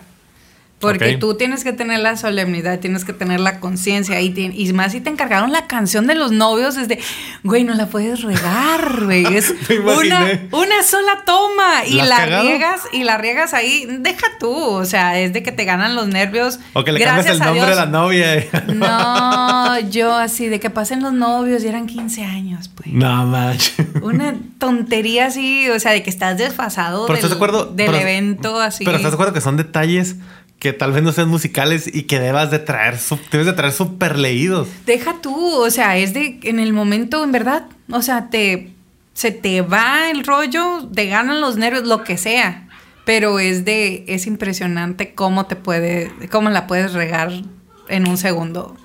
Entonces, por ejemplo, yo no me, yo no me atrevo a hacer entrevistas de así porque es un compromiso grandísimo de hecho, pues este lo editas como me mandas primero y luego lo, subimos. No, no lo voy a hacer. lo hice con Carolina y Génesis. No, que las adoro y son encanto. Y a ver, a ver, mándame el video. Caíste en sus, en, sus encantos porque. Mándame el video. Y, ah, ah, era lo que iba. Y la, verdad, y la verdad estuvo bien. O sea, sí lo celebro. Al final sí lo celebro. Porque se tocaron temas sensibles y que, y, que hice comentarios bien cabrón. Hubo temas de política que hablamos y que no se tocaron, etcétera, etcétera. Pero con ellas sí viví eso que no he vivido con nadie. De decir, ok, ahí te va para que lo veas. Y ya ellas me dijeron muy rockstars. A ver, el minuto no sé cuál, de tal, aquí bórrale. Y ya lo vi. Ellas, ellas, bueno, sí tienen que cuidar todo. y, ya lo vi. Y la verdad es que, pues hablar de los temas de, de, homosexualidad eh, es complicado para ellas mismas también. No porque no sean abiertas, ellas expresan su amor muy libremente y es algo que, que, yo admiro de ellas. Claro. Y que un chorro de gente tienen, tienen esa comunidad y ese, ese engagement entre, entre un chingo de gentes en el país, no nada más aquí en, en- en Ensenada. Y entonces no dijeron nada malo, no dijeron nada, nada fuera de lugar. Pero había cosas que ellas no querían compartir y se vale. Y, y por el. Y que en el y- momento se les fue, Ajá, ¿no? Y porque es que de repente empiezas a pistear y te empieza a saltar la lengua, pues Sí, también. ya estás es como el Jordi, ¿no? Ah, Rosado. Claro, claro. este, pero la verdad es un muy buen este, este inhibidor o desinhibidor más bien. Estarte echando una chela o estarte echando un tequila, poco a poco va, va Te va agarrando fuerza. relajando. Pero la verdad, el capítulo de ellas lo disfruté como no tienes una idea. Participó mi hermana también. Es- bueno, me ayudó. Le dije, tú le vas a mover ahí cuando le digan, no sabe ni qué pedo, pero ahí estaba ahí escuchando. y, este, y la verdad fue uno de los capítulos que, que más disfruté. Fue, fue, a principios de año, cuando fue en, Navidad, fue en diciembre por allá cuando lo grabamos. Y fue el primer capítulo del año y la verdad es que sí, sí fue un hitazo y lo, y lo disfruté un chorro. Y de vez en Es cuando que- sigo es que ellas sí son con ellas. famosas. Ellas sí son famosas. Ajá. Son Bueno. rockstars. Bueno, estábamos, por ejemplo, a nosotros también nos pasa que hay gente que te contrata para su evento desde, no, pero pásame todo tu repertorio y yo voy a elegir qué tocas y no sé qué. Entonces quieren controlar todo eso y tú te quedas así de, güey, estás contra, no puedes, o sea, no, es mucha chamba. Y o mejor dicho, Y limitas el no, espectáculo. no, no eres especialista en.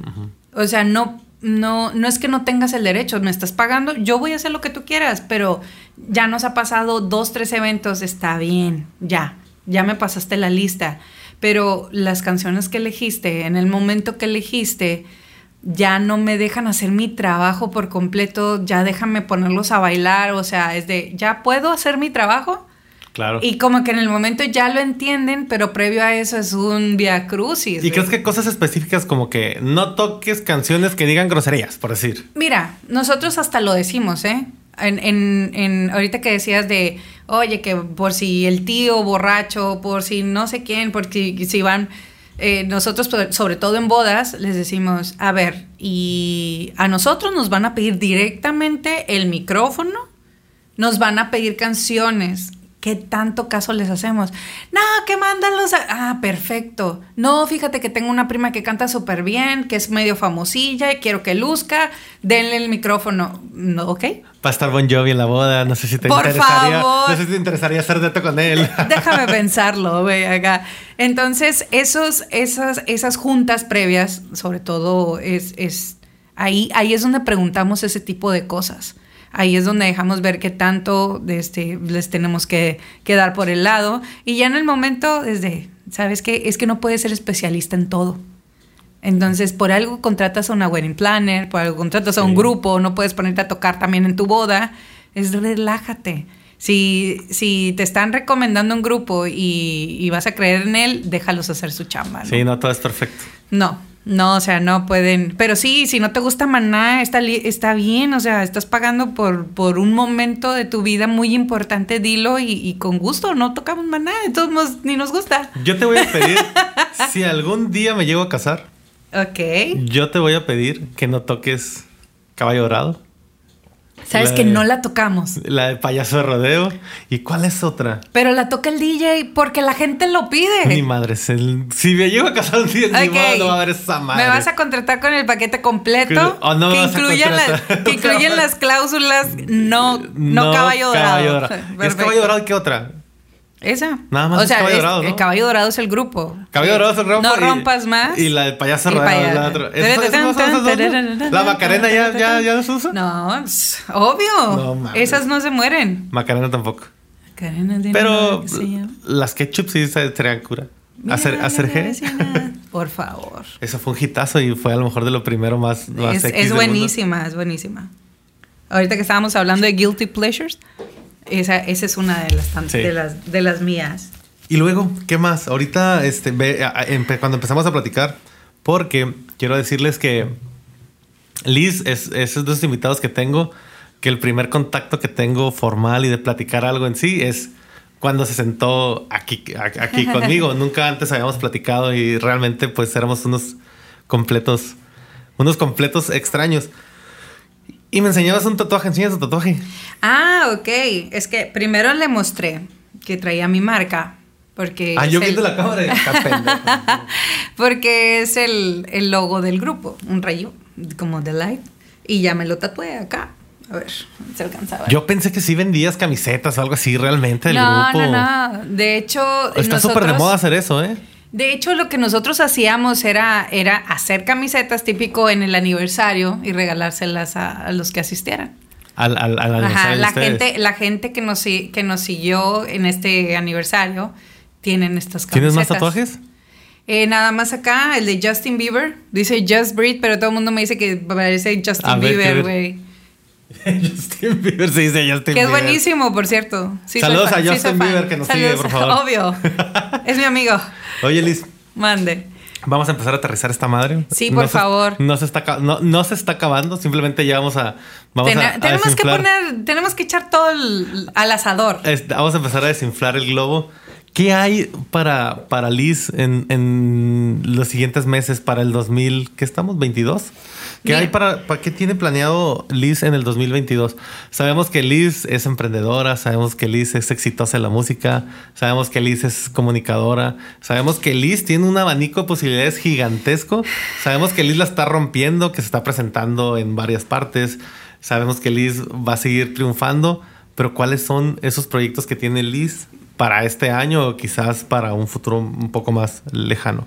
Mira, aparte de lo que me dejó la pandemia, es que Grupo de Light es el, el mejor, el, el- el mejor abanico de oportunidades que tengo. Tengo la fortuna de estar, de estar en él. Y eh, mi plan es que el, el grupo tenga un excelente verano, porque viene con todo, con las fechas. Va a estar de locos el Va a pinche estar, verano. va a estar de locos. eh, estamos, porque aparte, no solo somos grupo que toca, somos grupo que tiene el, sonido, que tiene su pantalla, que tiene iluminación. Entonces, si no es para nosotros, lo rentamos para alguien más. Ahorita estamos en Beer Fest. Estamos mañana, nos presentamos en Beer Fest. eh, tenemos un fin de semana ocupado. Y aparte, este, el grupo va a estar súper bien este año. Entonces ya se abre el, el- el calendario para el próximo año. Gracias a Dios, ya están preguntando.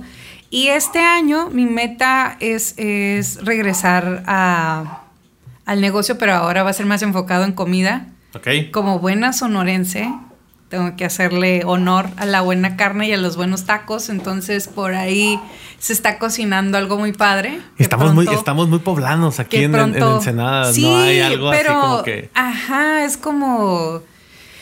ah, siempre vamos. eh, siempre se puede tener una buena opción para buen paladar, entonces estamos trabajando en ello. Y va a ser tu clientazo si, si esto se, se se- es cuando lo hagas. Es que así nací. Nací comiendo carne, güey. Tengo que hacerle honor.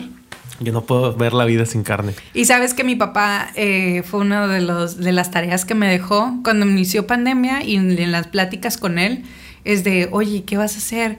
Oye, ¿cuántas taquerías hay? ¿Y cuántas han cerrado en, en pandemia? Me dijo. Y entonces, Ah, Todas crecieron, ¿cuál chingo cerró? entonces ahí estaba la, la minita de oro, pero pues la Liz no quiere poner un poblano, quiere poner No. un sonorense. y que entonces- respetable el poblano, pero hay un no, chingo no, de no, poblanos. hay para todos, como dije. El chiste es evolucionar y o mostrar realmente cómo es en Sonora. Y habemos muchos sonorenses aquí y en China. Sí, no, no no, de hecho, de hecho. Entonces, de este, y a la gente yo creo que de aquí que le gusta lo bueno también lo va a saber reconocer. Estamos trabajando en eso. Y va a tocar Tiene que ser. en los Oh, tacos. Pues fíjate que, que no estaría mal En los tacos de Sonora hay karaokes para cuando la gente llega peda y está comiendo, está echando la chela. No, y aparte, pues está todo el abanico de opciones. Tengo el acústico, tengo el, Sí. el grupo completo, tengo el grupo súper completo de nueve. O sea, alguno se va a acomodar de vez en ¿Cuánta cuando. gente del cuervo hay ahí en Delight? Ninguno. O sea- Solamente yo. Entonces un día van a agarrar una peda y dicen, vamos a revivir al cuervo por una semana. ¿Lo harías? Sí. ¿Qué extrañas del cuervo? El cuervo. Fíjate que el, el cuervo fue una, una etapa en la que yo estaba muy pequeña. Pero ellos ya eran hechos y derechos en todo aspecto. En todo aspecto, hasta en las borracheras, ¿no? Entonces yo iba, me presentaba y me iba. Entonces lo musical fue lo único que yo, con lo, fue con lo que me quedé, con una calidad excelente y enorme de, de, de, música, o sea, de calidad musical, y eso es yo no acepto nada menos ya estando en el escenario. O sea, me gusta que, que suene lo mejor posible y es de, y, y, pues no sé, o sea, tengo, me dejaron la vara muy alta. La verdad es que Liz del Cuervo y Liz de, de Light siempre se ha caracterizado por su, por su explosión al momento, su explosión vocal. La verdad siempre se ha escuchado cada vez más profesional y siento que en el Cuervo y en The Light yo creo que tu profesionalismo siempre ha estado plasmado ahí, ¿no? ¿Qué diferencia? Nunca hago tan preguntas tan directas, pero ¿qué diferencia hay? ¿Crees que la, de, la Liz de hoy es a lo mejor como los músicos del cuervo de aquel tiempo y los músicos que tienen ahora es como la list de cuando estabas más joven? No, fíjate que, que, mis músicos ahorita ya tienen la experiencia necesaria para estar en el nivel en el que estamos y estoy muy, muy conforme, muy a gusto y muy tranquila con ellos, fluye. Y, y incluso ellos me empujan a, todavía llegar a, al nivel que ellos también están acostumbrados, no, no me dejan de caer.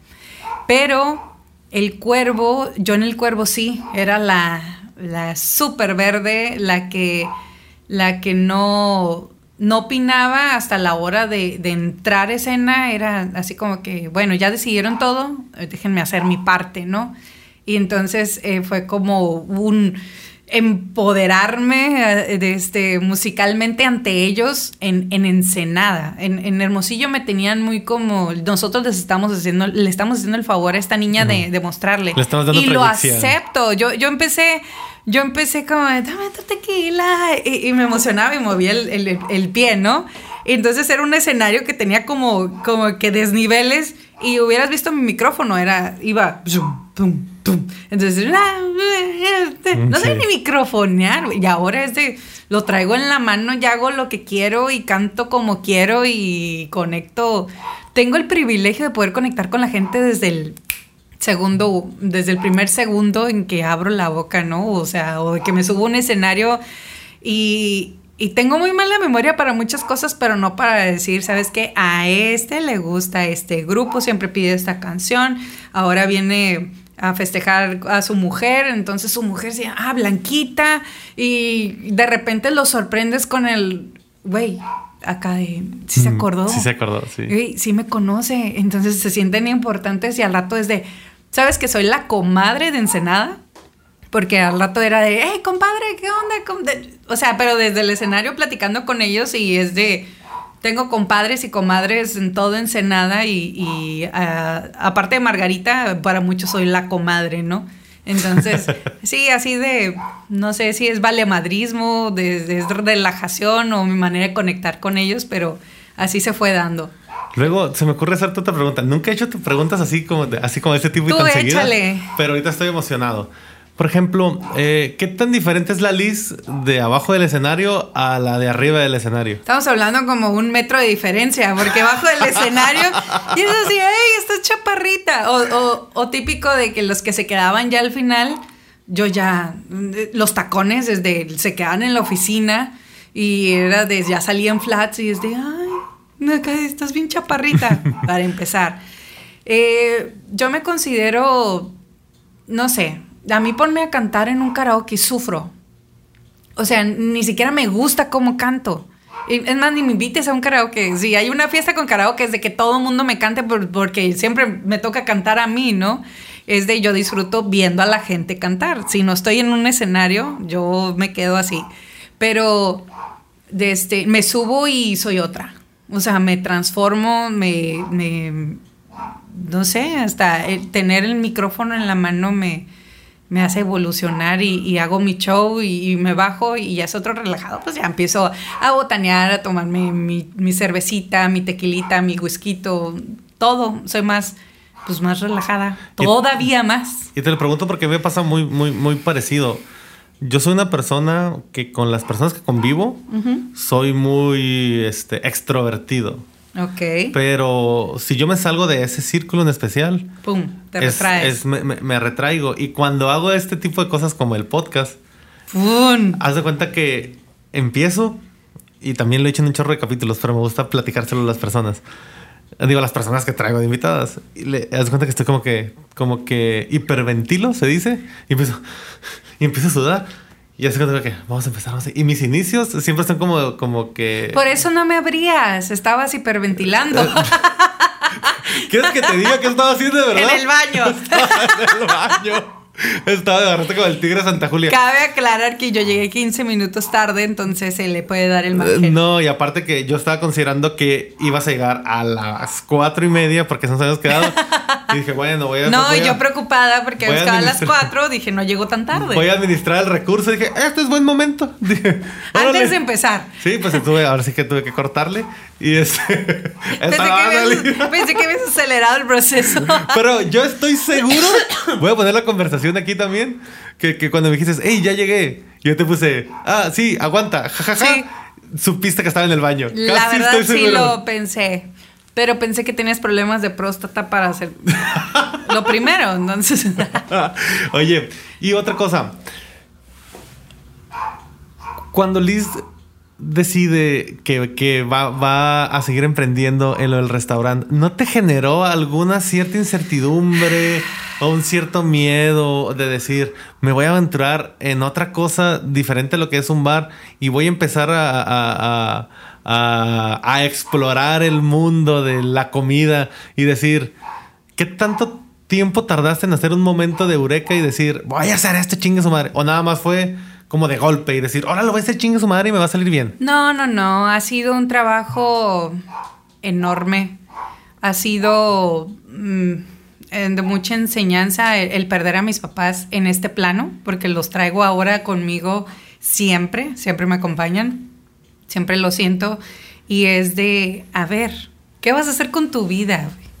O sea, la música tiene su, su fecha de expiración y tiene, y, sabiendo lo complicado que era un bar, tampoco me veo en 10 años dedicándome a bares.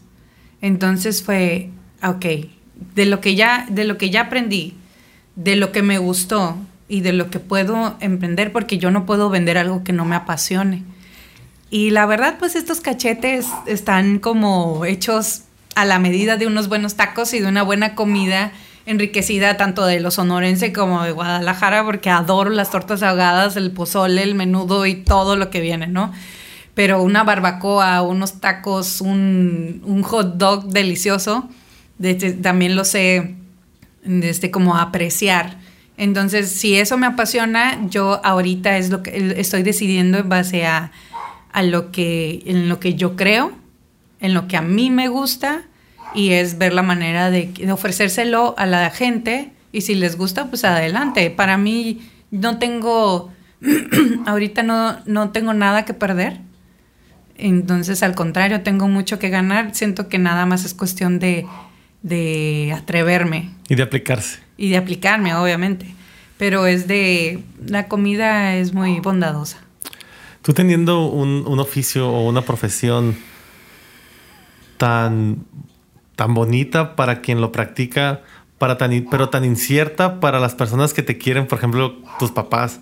Seguramente al final de cuentas cuando vieron tu capacidad y lo que puedes hacer te apoyaron al 100%, pero la historia de un músico generalmente es, oye, pero pues si ya estudiaste comunicación, ¿cómo vas a ser músico? ¿Cómo crees que vas a vivir de eso? ¿Cómo, cómo, cómo aprende una, una persona que es exitosa en la música y que realmente tuviste una oportunidad quizás con Cuervo, que era un, grupo consolidado y que te dio una oportunidad para poder explotar tu talento? Porque el talento que tú tienes no tiene que ver con Cuervo, sino tiene que ver contigo mismo y con, y con la capacidad que tienes de poder explotarlo.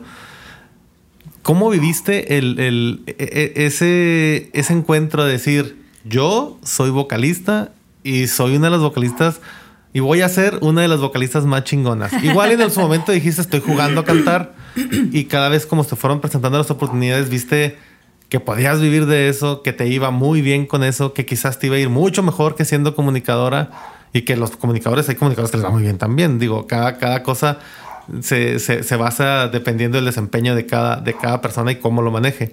¿Se te presentó a ti eso de que tu mamá o tu papá te dijeran, ay Liz, no chingues, o sea, tanto que te hemos metido lana para que quieras andar ahí cantando todos los pinches días de los bares? Fíjate que, que uf, tengo la fortuna de tener una familia excepcional. Nunca me han cortado las alas para nada. Lejos de eso, los, los, los siento confidentes o, o en parte culpables de muchas de mis locuras.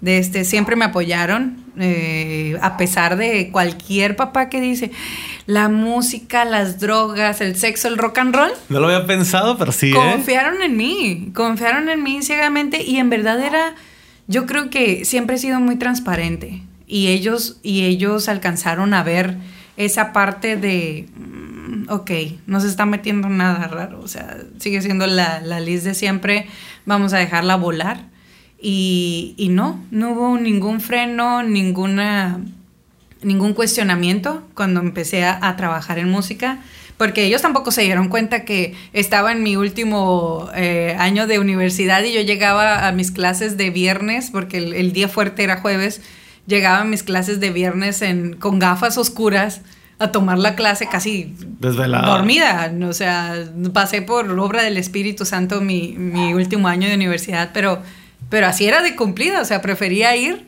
toda madreada a, a, este, a faltar porque pues, era mi compromiso con ellos. Yo les cumplí en lo que ellos me pidieron y ellos siempre me apoyaron. Entonces, yo creo que, que yo no sabía que se podía vivir de esto. Mm, nunca dejé, eh, por, por, algo nunca dejé mi carrera, me gradué, hice de mi título, todo el show, pero como que siempre que intentaba dedicarme a eso, la música me decía, aquí está, y aquí está la oportunidad y está mejor que la otra. Así como que hazme caso y vente para acá. Entonces, te confieso que ahorita la música en vivo no es, no es tan redituable o no es tan, tan buscada o, querida por, por, muchos negocios. Pues en, en Sonora ya no es lo que era antes. Entonces, en Ensenada sigue habiendo esa, esa cultura esa, ese, la gente va por eso y sigue siendo un plus para los lugares. Pero en verdad yo estoy súper agradecida con, con, Ensenada porque me dio, eh, es, es, lo que me ha dado esa oportunidad de vivir esa, esa vida como de rockstar. O sea, que en verdad estés en un escenario, ¡ah! o sea, te quieran tocar los pies, o sea, que, que, te griten así de te amo. Yo lo he vivido, o sea, no necesité ser Velanova para que me gritaran esas cosas, que me encerraran en el baño queriéndome besar, o sea, está... Aquí te hacen vivir en verdad una vida de rockstar. Está muy padre esa parte. Entonces, ahorita yo no supe en qué momento de este, bueno, sí sé que en el momento en el que no tuve que, que, que buscar o tener dos, tres trabajos aparte de la música, eh, es tan redituable como, como para vivir de ello y vivir bien. Digo, me veo bien, ¿no? Entera. No, no, no se notan las desveladas. no, no, no, fresca como lechuga, como la lechuza. como la lechuza. ¿Cuál es la canción que más te piden? La canción que más nos La que se te venga a la mente. Supongo que son varias, pero la que se te venga primero a la mente. Pues sí, esas, las de siempre. ¿La planta? La planta. Y, y, y sabes que cometí un grave error. Decir por micrófono que no me gustaba, que no la pidieran, entonces la gente la pide más para hacerme enojar o para interactuar conmigo. Esa, esa, esa, esa es la siguiente pregunta. ¿Cuál es la canción que menos te gusta? Que menos me gusta. Uf. O sea, que dices, ay, esta pinche canción otra vez. Fíjate que ya hay un punto de. Por ejemplo, me piden mucho Mon Laferte. Uh -huh. Y ven y cuéntame la verdad. Y es y una yo, canción en donde también te luce la voz, me imagino. Sí, ¿no? me luce excelente. Tanto que nunca le he cantado. No, de verdad. No, yo, yo le tengo mucho respeto a, la, a las canciones y ya es así como que si tengo si batallo para una canción y no me va a salir bien, mejor la respeto dejándola. O sea, esa nunca la has cantado. No, nunca la he cantado. ¿Pero por?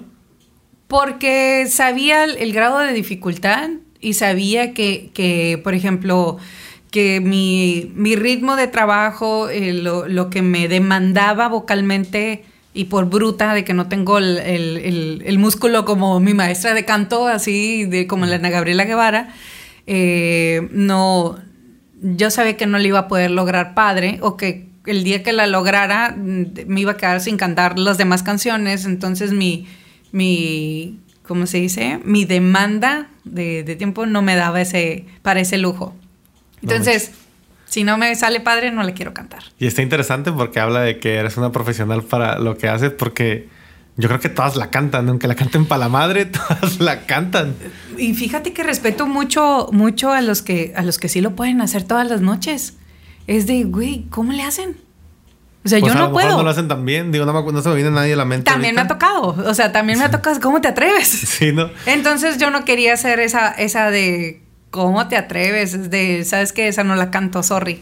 ¿Quién es para ti? Y si no lo quieres contestar y lo cortamos. Adele. O, o- no, no, no, no, nuestra Ah, artista favorita. Ah, ok. Bueno, sí va por ahí, pero qué bueno que Adele, o sea, es una fuera de serie. No, no, no. Sí, pero la, la pregunta que era, yo cuando, cuando estoy con diferentes personas siempre he pensado que tengo que traer aquí a todas las generaciones. Ok. Tú tienes una generación atrás que según, pues, que según debe haber una Liz antes de Liz. Ajá. Y en, por ejemplo, en comunicación, que casi ya, ya cierro ese ciclo de todos los comunicadores, estuvo el comunicador de hace 50 años, estuvo el comunicador de hace, 30. hace 20 años.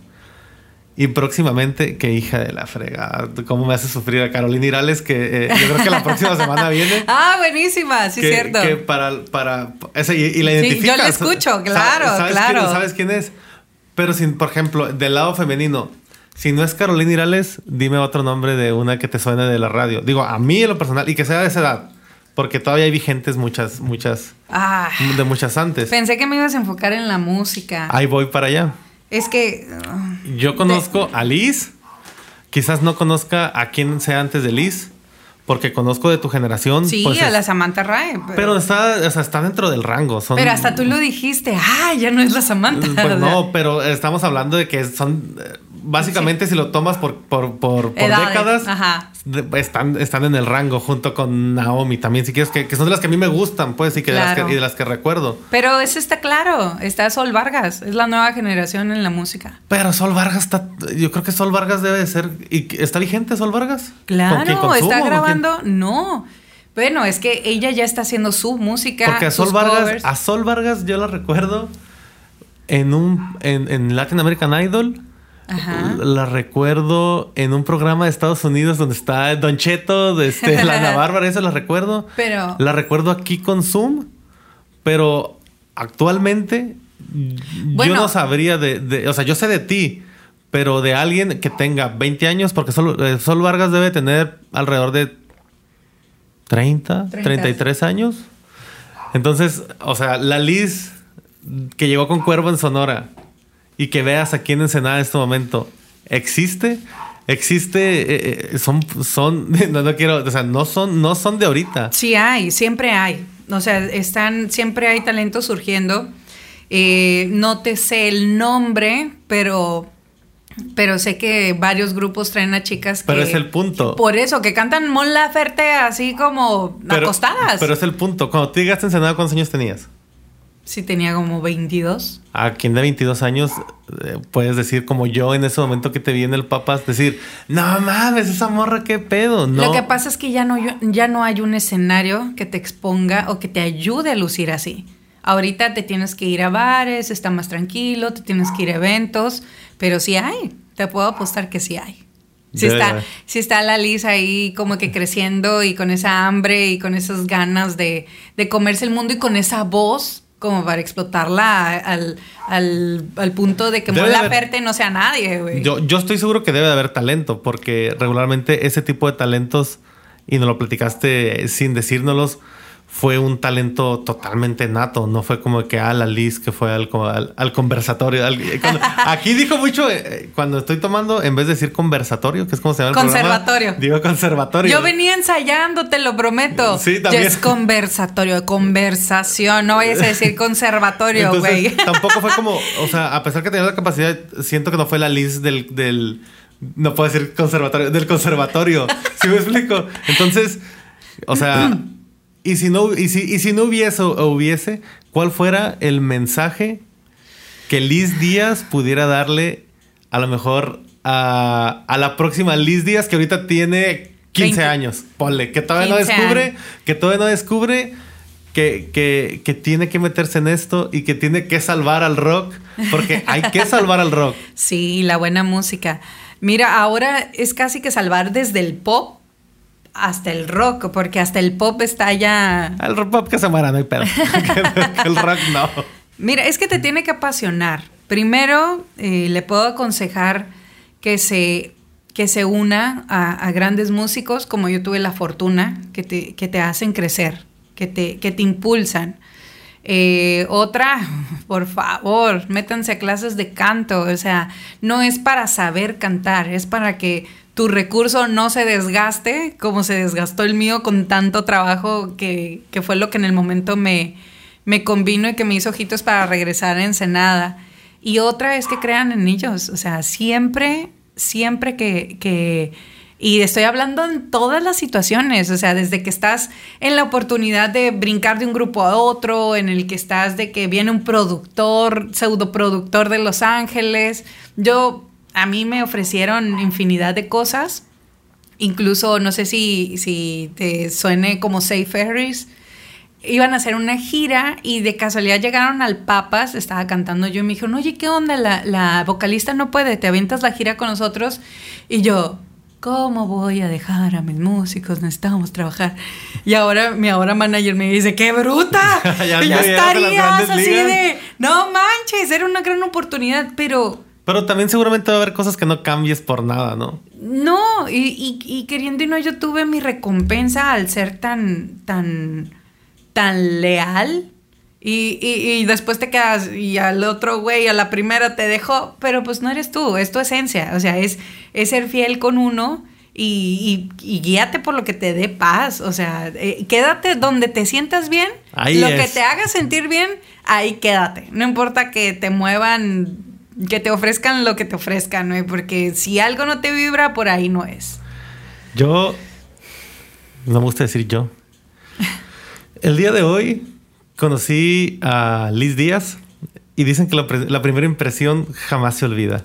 Yo en su historia pude detectar a una mujer inteligente, a una mujer emprendedora, a una mujer sin miedos, a una mujer que ha luchado por lo que quiere durante toda su vida, se atrevió a salir de su casa, se atrevió a emprender con un grupo de jóvenes o de señores que estaban consolidados y que, y que fue a aprenderles y que después en base a ese aprendizaje ella pudo desarrollar sus propios talentos y, y ser creativa y realizar cosas que tal vez a lo mejor ella jamás imaginó. Tuvo, tuvo un bar, fue exitoso, se tronó por una puta pandemia. Después de eso evolucionó, salió, no ha dejado de luchar, sigue emprendiendo, teniendo grupos, teniendo gente con ella, teniendo personas muy importantes que han hecho que evolucione como persona y como mujer.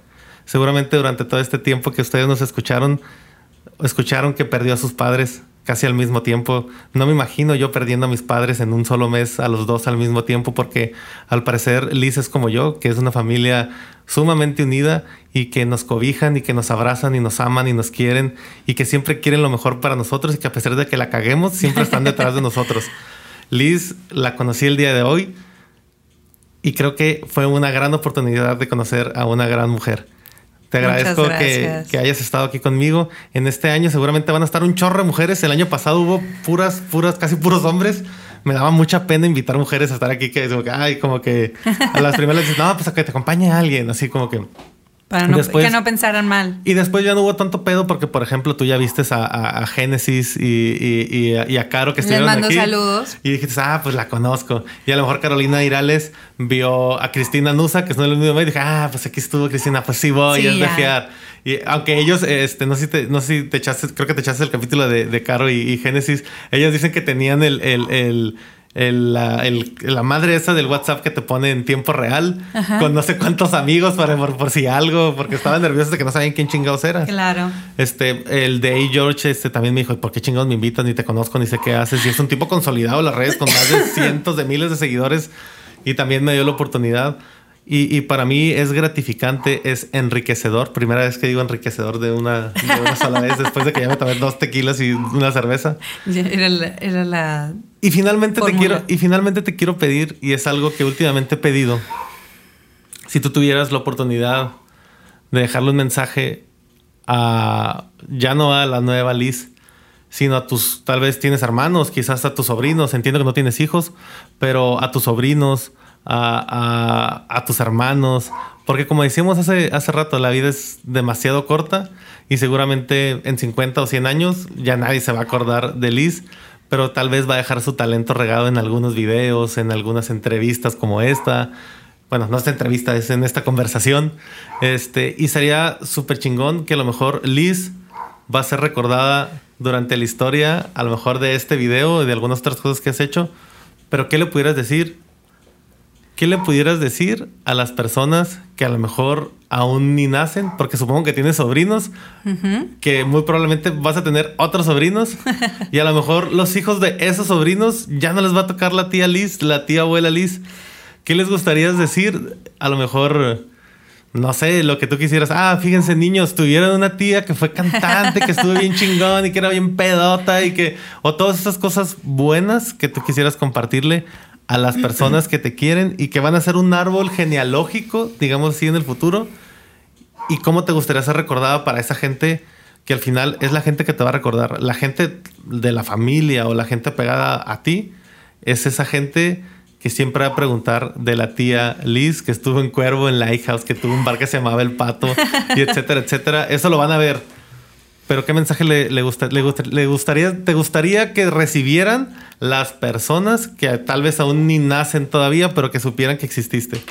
Mira, eh, para empezar, que reciban un fuerte abrazo de mi parte. Este, si ya no estoy en esta, en esta tierra, o sea, en este, ¿cómo se dice? Etapa. En, en este plano. En este plano, no encontraba la palabra. Los abrazo desde el alma eh, les puedo decir que soy y que me fui siendo alguien plena, alguien consciente de lo padre que es disfrutar cada día, que traten de hacerlo, que traten de conocerse, que se que respiren, que hay tiempo para todo, no pueden conocer, no pueden tener las respuestas siempre correctas, la van a la van a sufrir, la van a regar, pero siempre que que encuentren eso que les apasiona y que estoy segura que van a estar en una familia que los va a apoyar incondicionalmente, porque así, porque así nació esta familia y así va a seguir siendo. Tenemos esa cultura y se la debemos a, a nuestros papás. Estoy segura que, que si ellos saben explotar y saben tener la humildad para reconocer lo que es bueno y lo que es malo en esta vida, van a disfrutar bastante de lo que, de todo el abanico de oportunidades que se tiene. Ahí está el mensaje de su tía Liz, niños. Los, los amo. No voy a tener más porque mi cuñada ya no, ya, ya se, ya, ya, ya cortó así como que la oportunidad. de este, pero tengo tres hermosos sobrinos a los cuales amo y que se están forjando en esta nueva etapa que admiro a los papás de, los, de las nuevas generaciones, no sé cómo le hacen, no sé cómo le puedan hacer, pero yo creo que una vida relajada, una vida consciente y una vida llena de amor es lo que les puede dar paz para disfrutarla. Muchas gracias, Liz. Gracias a ti, me encantó. Muchas gracias, estoy muy contenta de, de que me hayas invitado. Yo estoy más contento sobre todo por conocerte. La verdad que te digo, el propósito es poder poder conocer a gente tan trascendente y tan importante, por lo menos para la sociedad ensenadense o para algunas otras partes. Digo, estuviste en varias partes trabajando y sé que a donde fuiste dejaste un, un buen recuerdo. Y la verdad, este, este, este conversatorio principalmente se trata para conocerte, para que otras personas que estén interesadas en la música te conozcan. Gracias. Y que, y, y que sepan que el show business es muy bonito. Sí se puede. Sí se puede. Liz, ¿te gustaría decirnos cómo te podemos seguir en las redes sociales o en las redes sociales de The Light? Mira, una disculpa porque me tengo que poner las pilas en mi Insta, pero me encuentran como Liz Fernanda Díaz. Estoy en Facebook como Díaz Liz, o sea, primero mi apellido. Y estamos en, en grupo oficial, eh, grupo The Light. The Light es la luz, pero en inglés. Eh, oficial en Insta y estamos como página también. Tenemos fanpage en, en Facebook, ahí como Grupo de Light. Super padre. Y a nosotros síganos en todas las redes, Spotify, Flies. Estamos en YouTube, estamos en Facebook, estamos en Instagram como el conversatorio con JS. Vayan y síganos a toda la gente que vino a ver a Liz aquí. Denle like a la página de, de YouTube, a la de Insta, a todos. Este, la verdad es que esto se hace con mucho cariño, sin fines de lucro. Y estamos para que la sociedad ensenadense pueda conocer a gente interesante y que ya se salgan de las páginas como todo Ensenada que dicen puros chismes y que se pongan a ver cosas interesantes y, y, y cosas atractivas para, para los oídos. Es chisme. Adiós, gracias, bye. Bye. Ay. A ver qué me cuentes.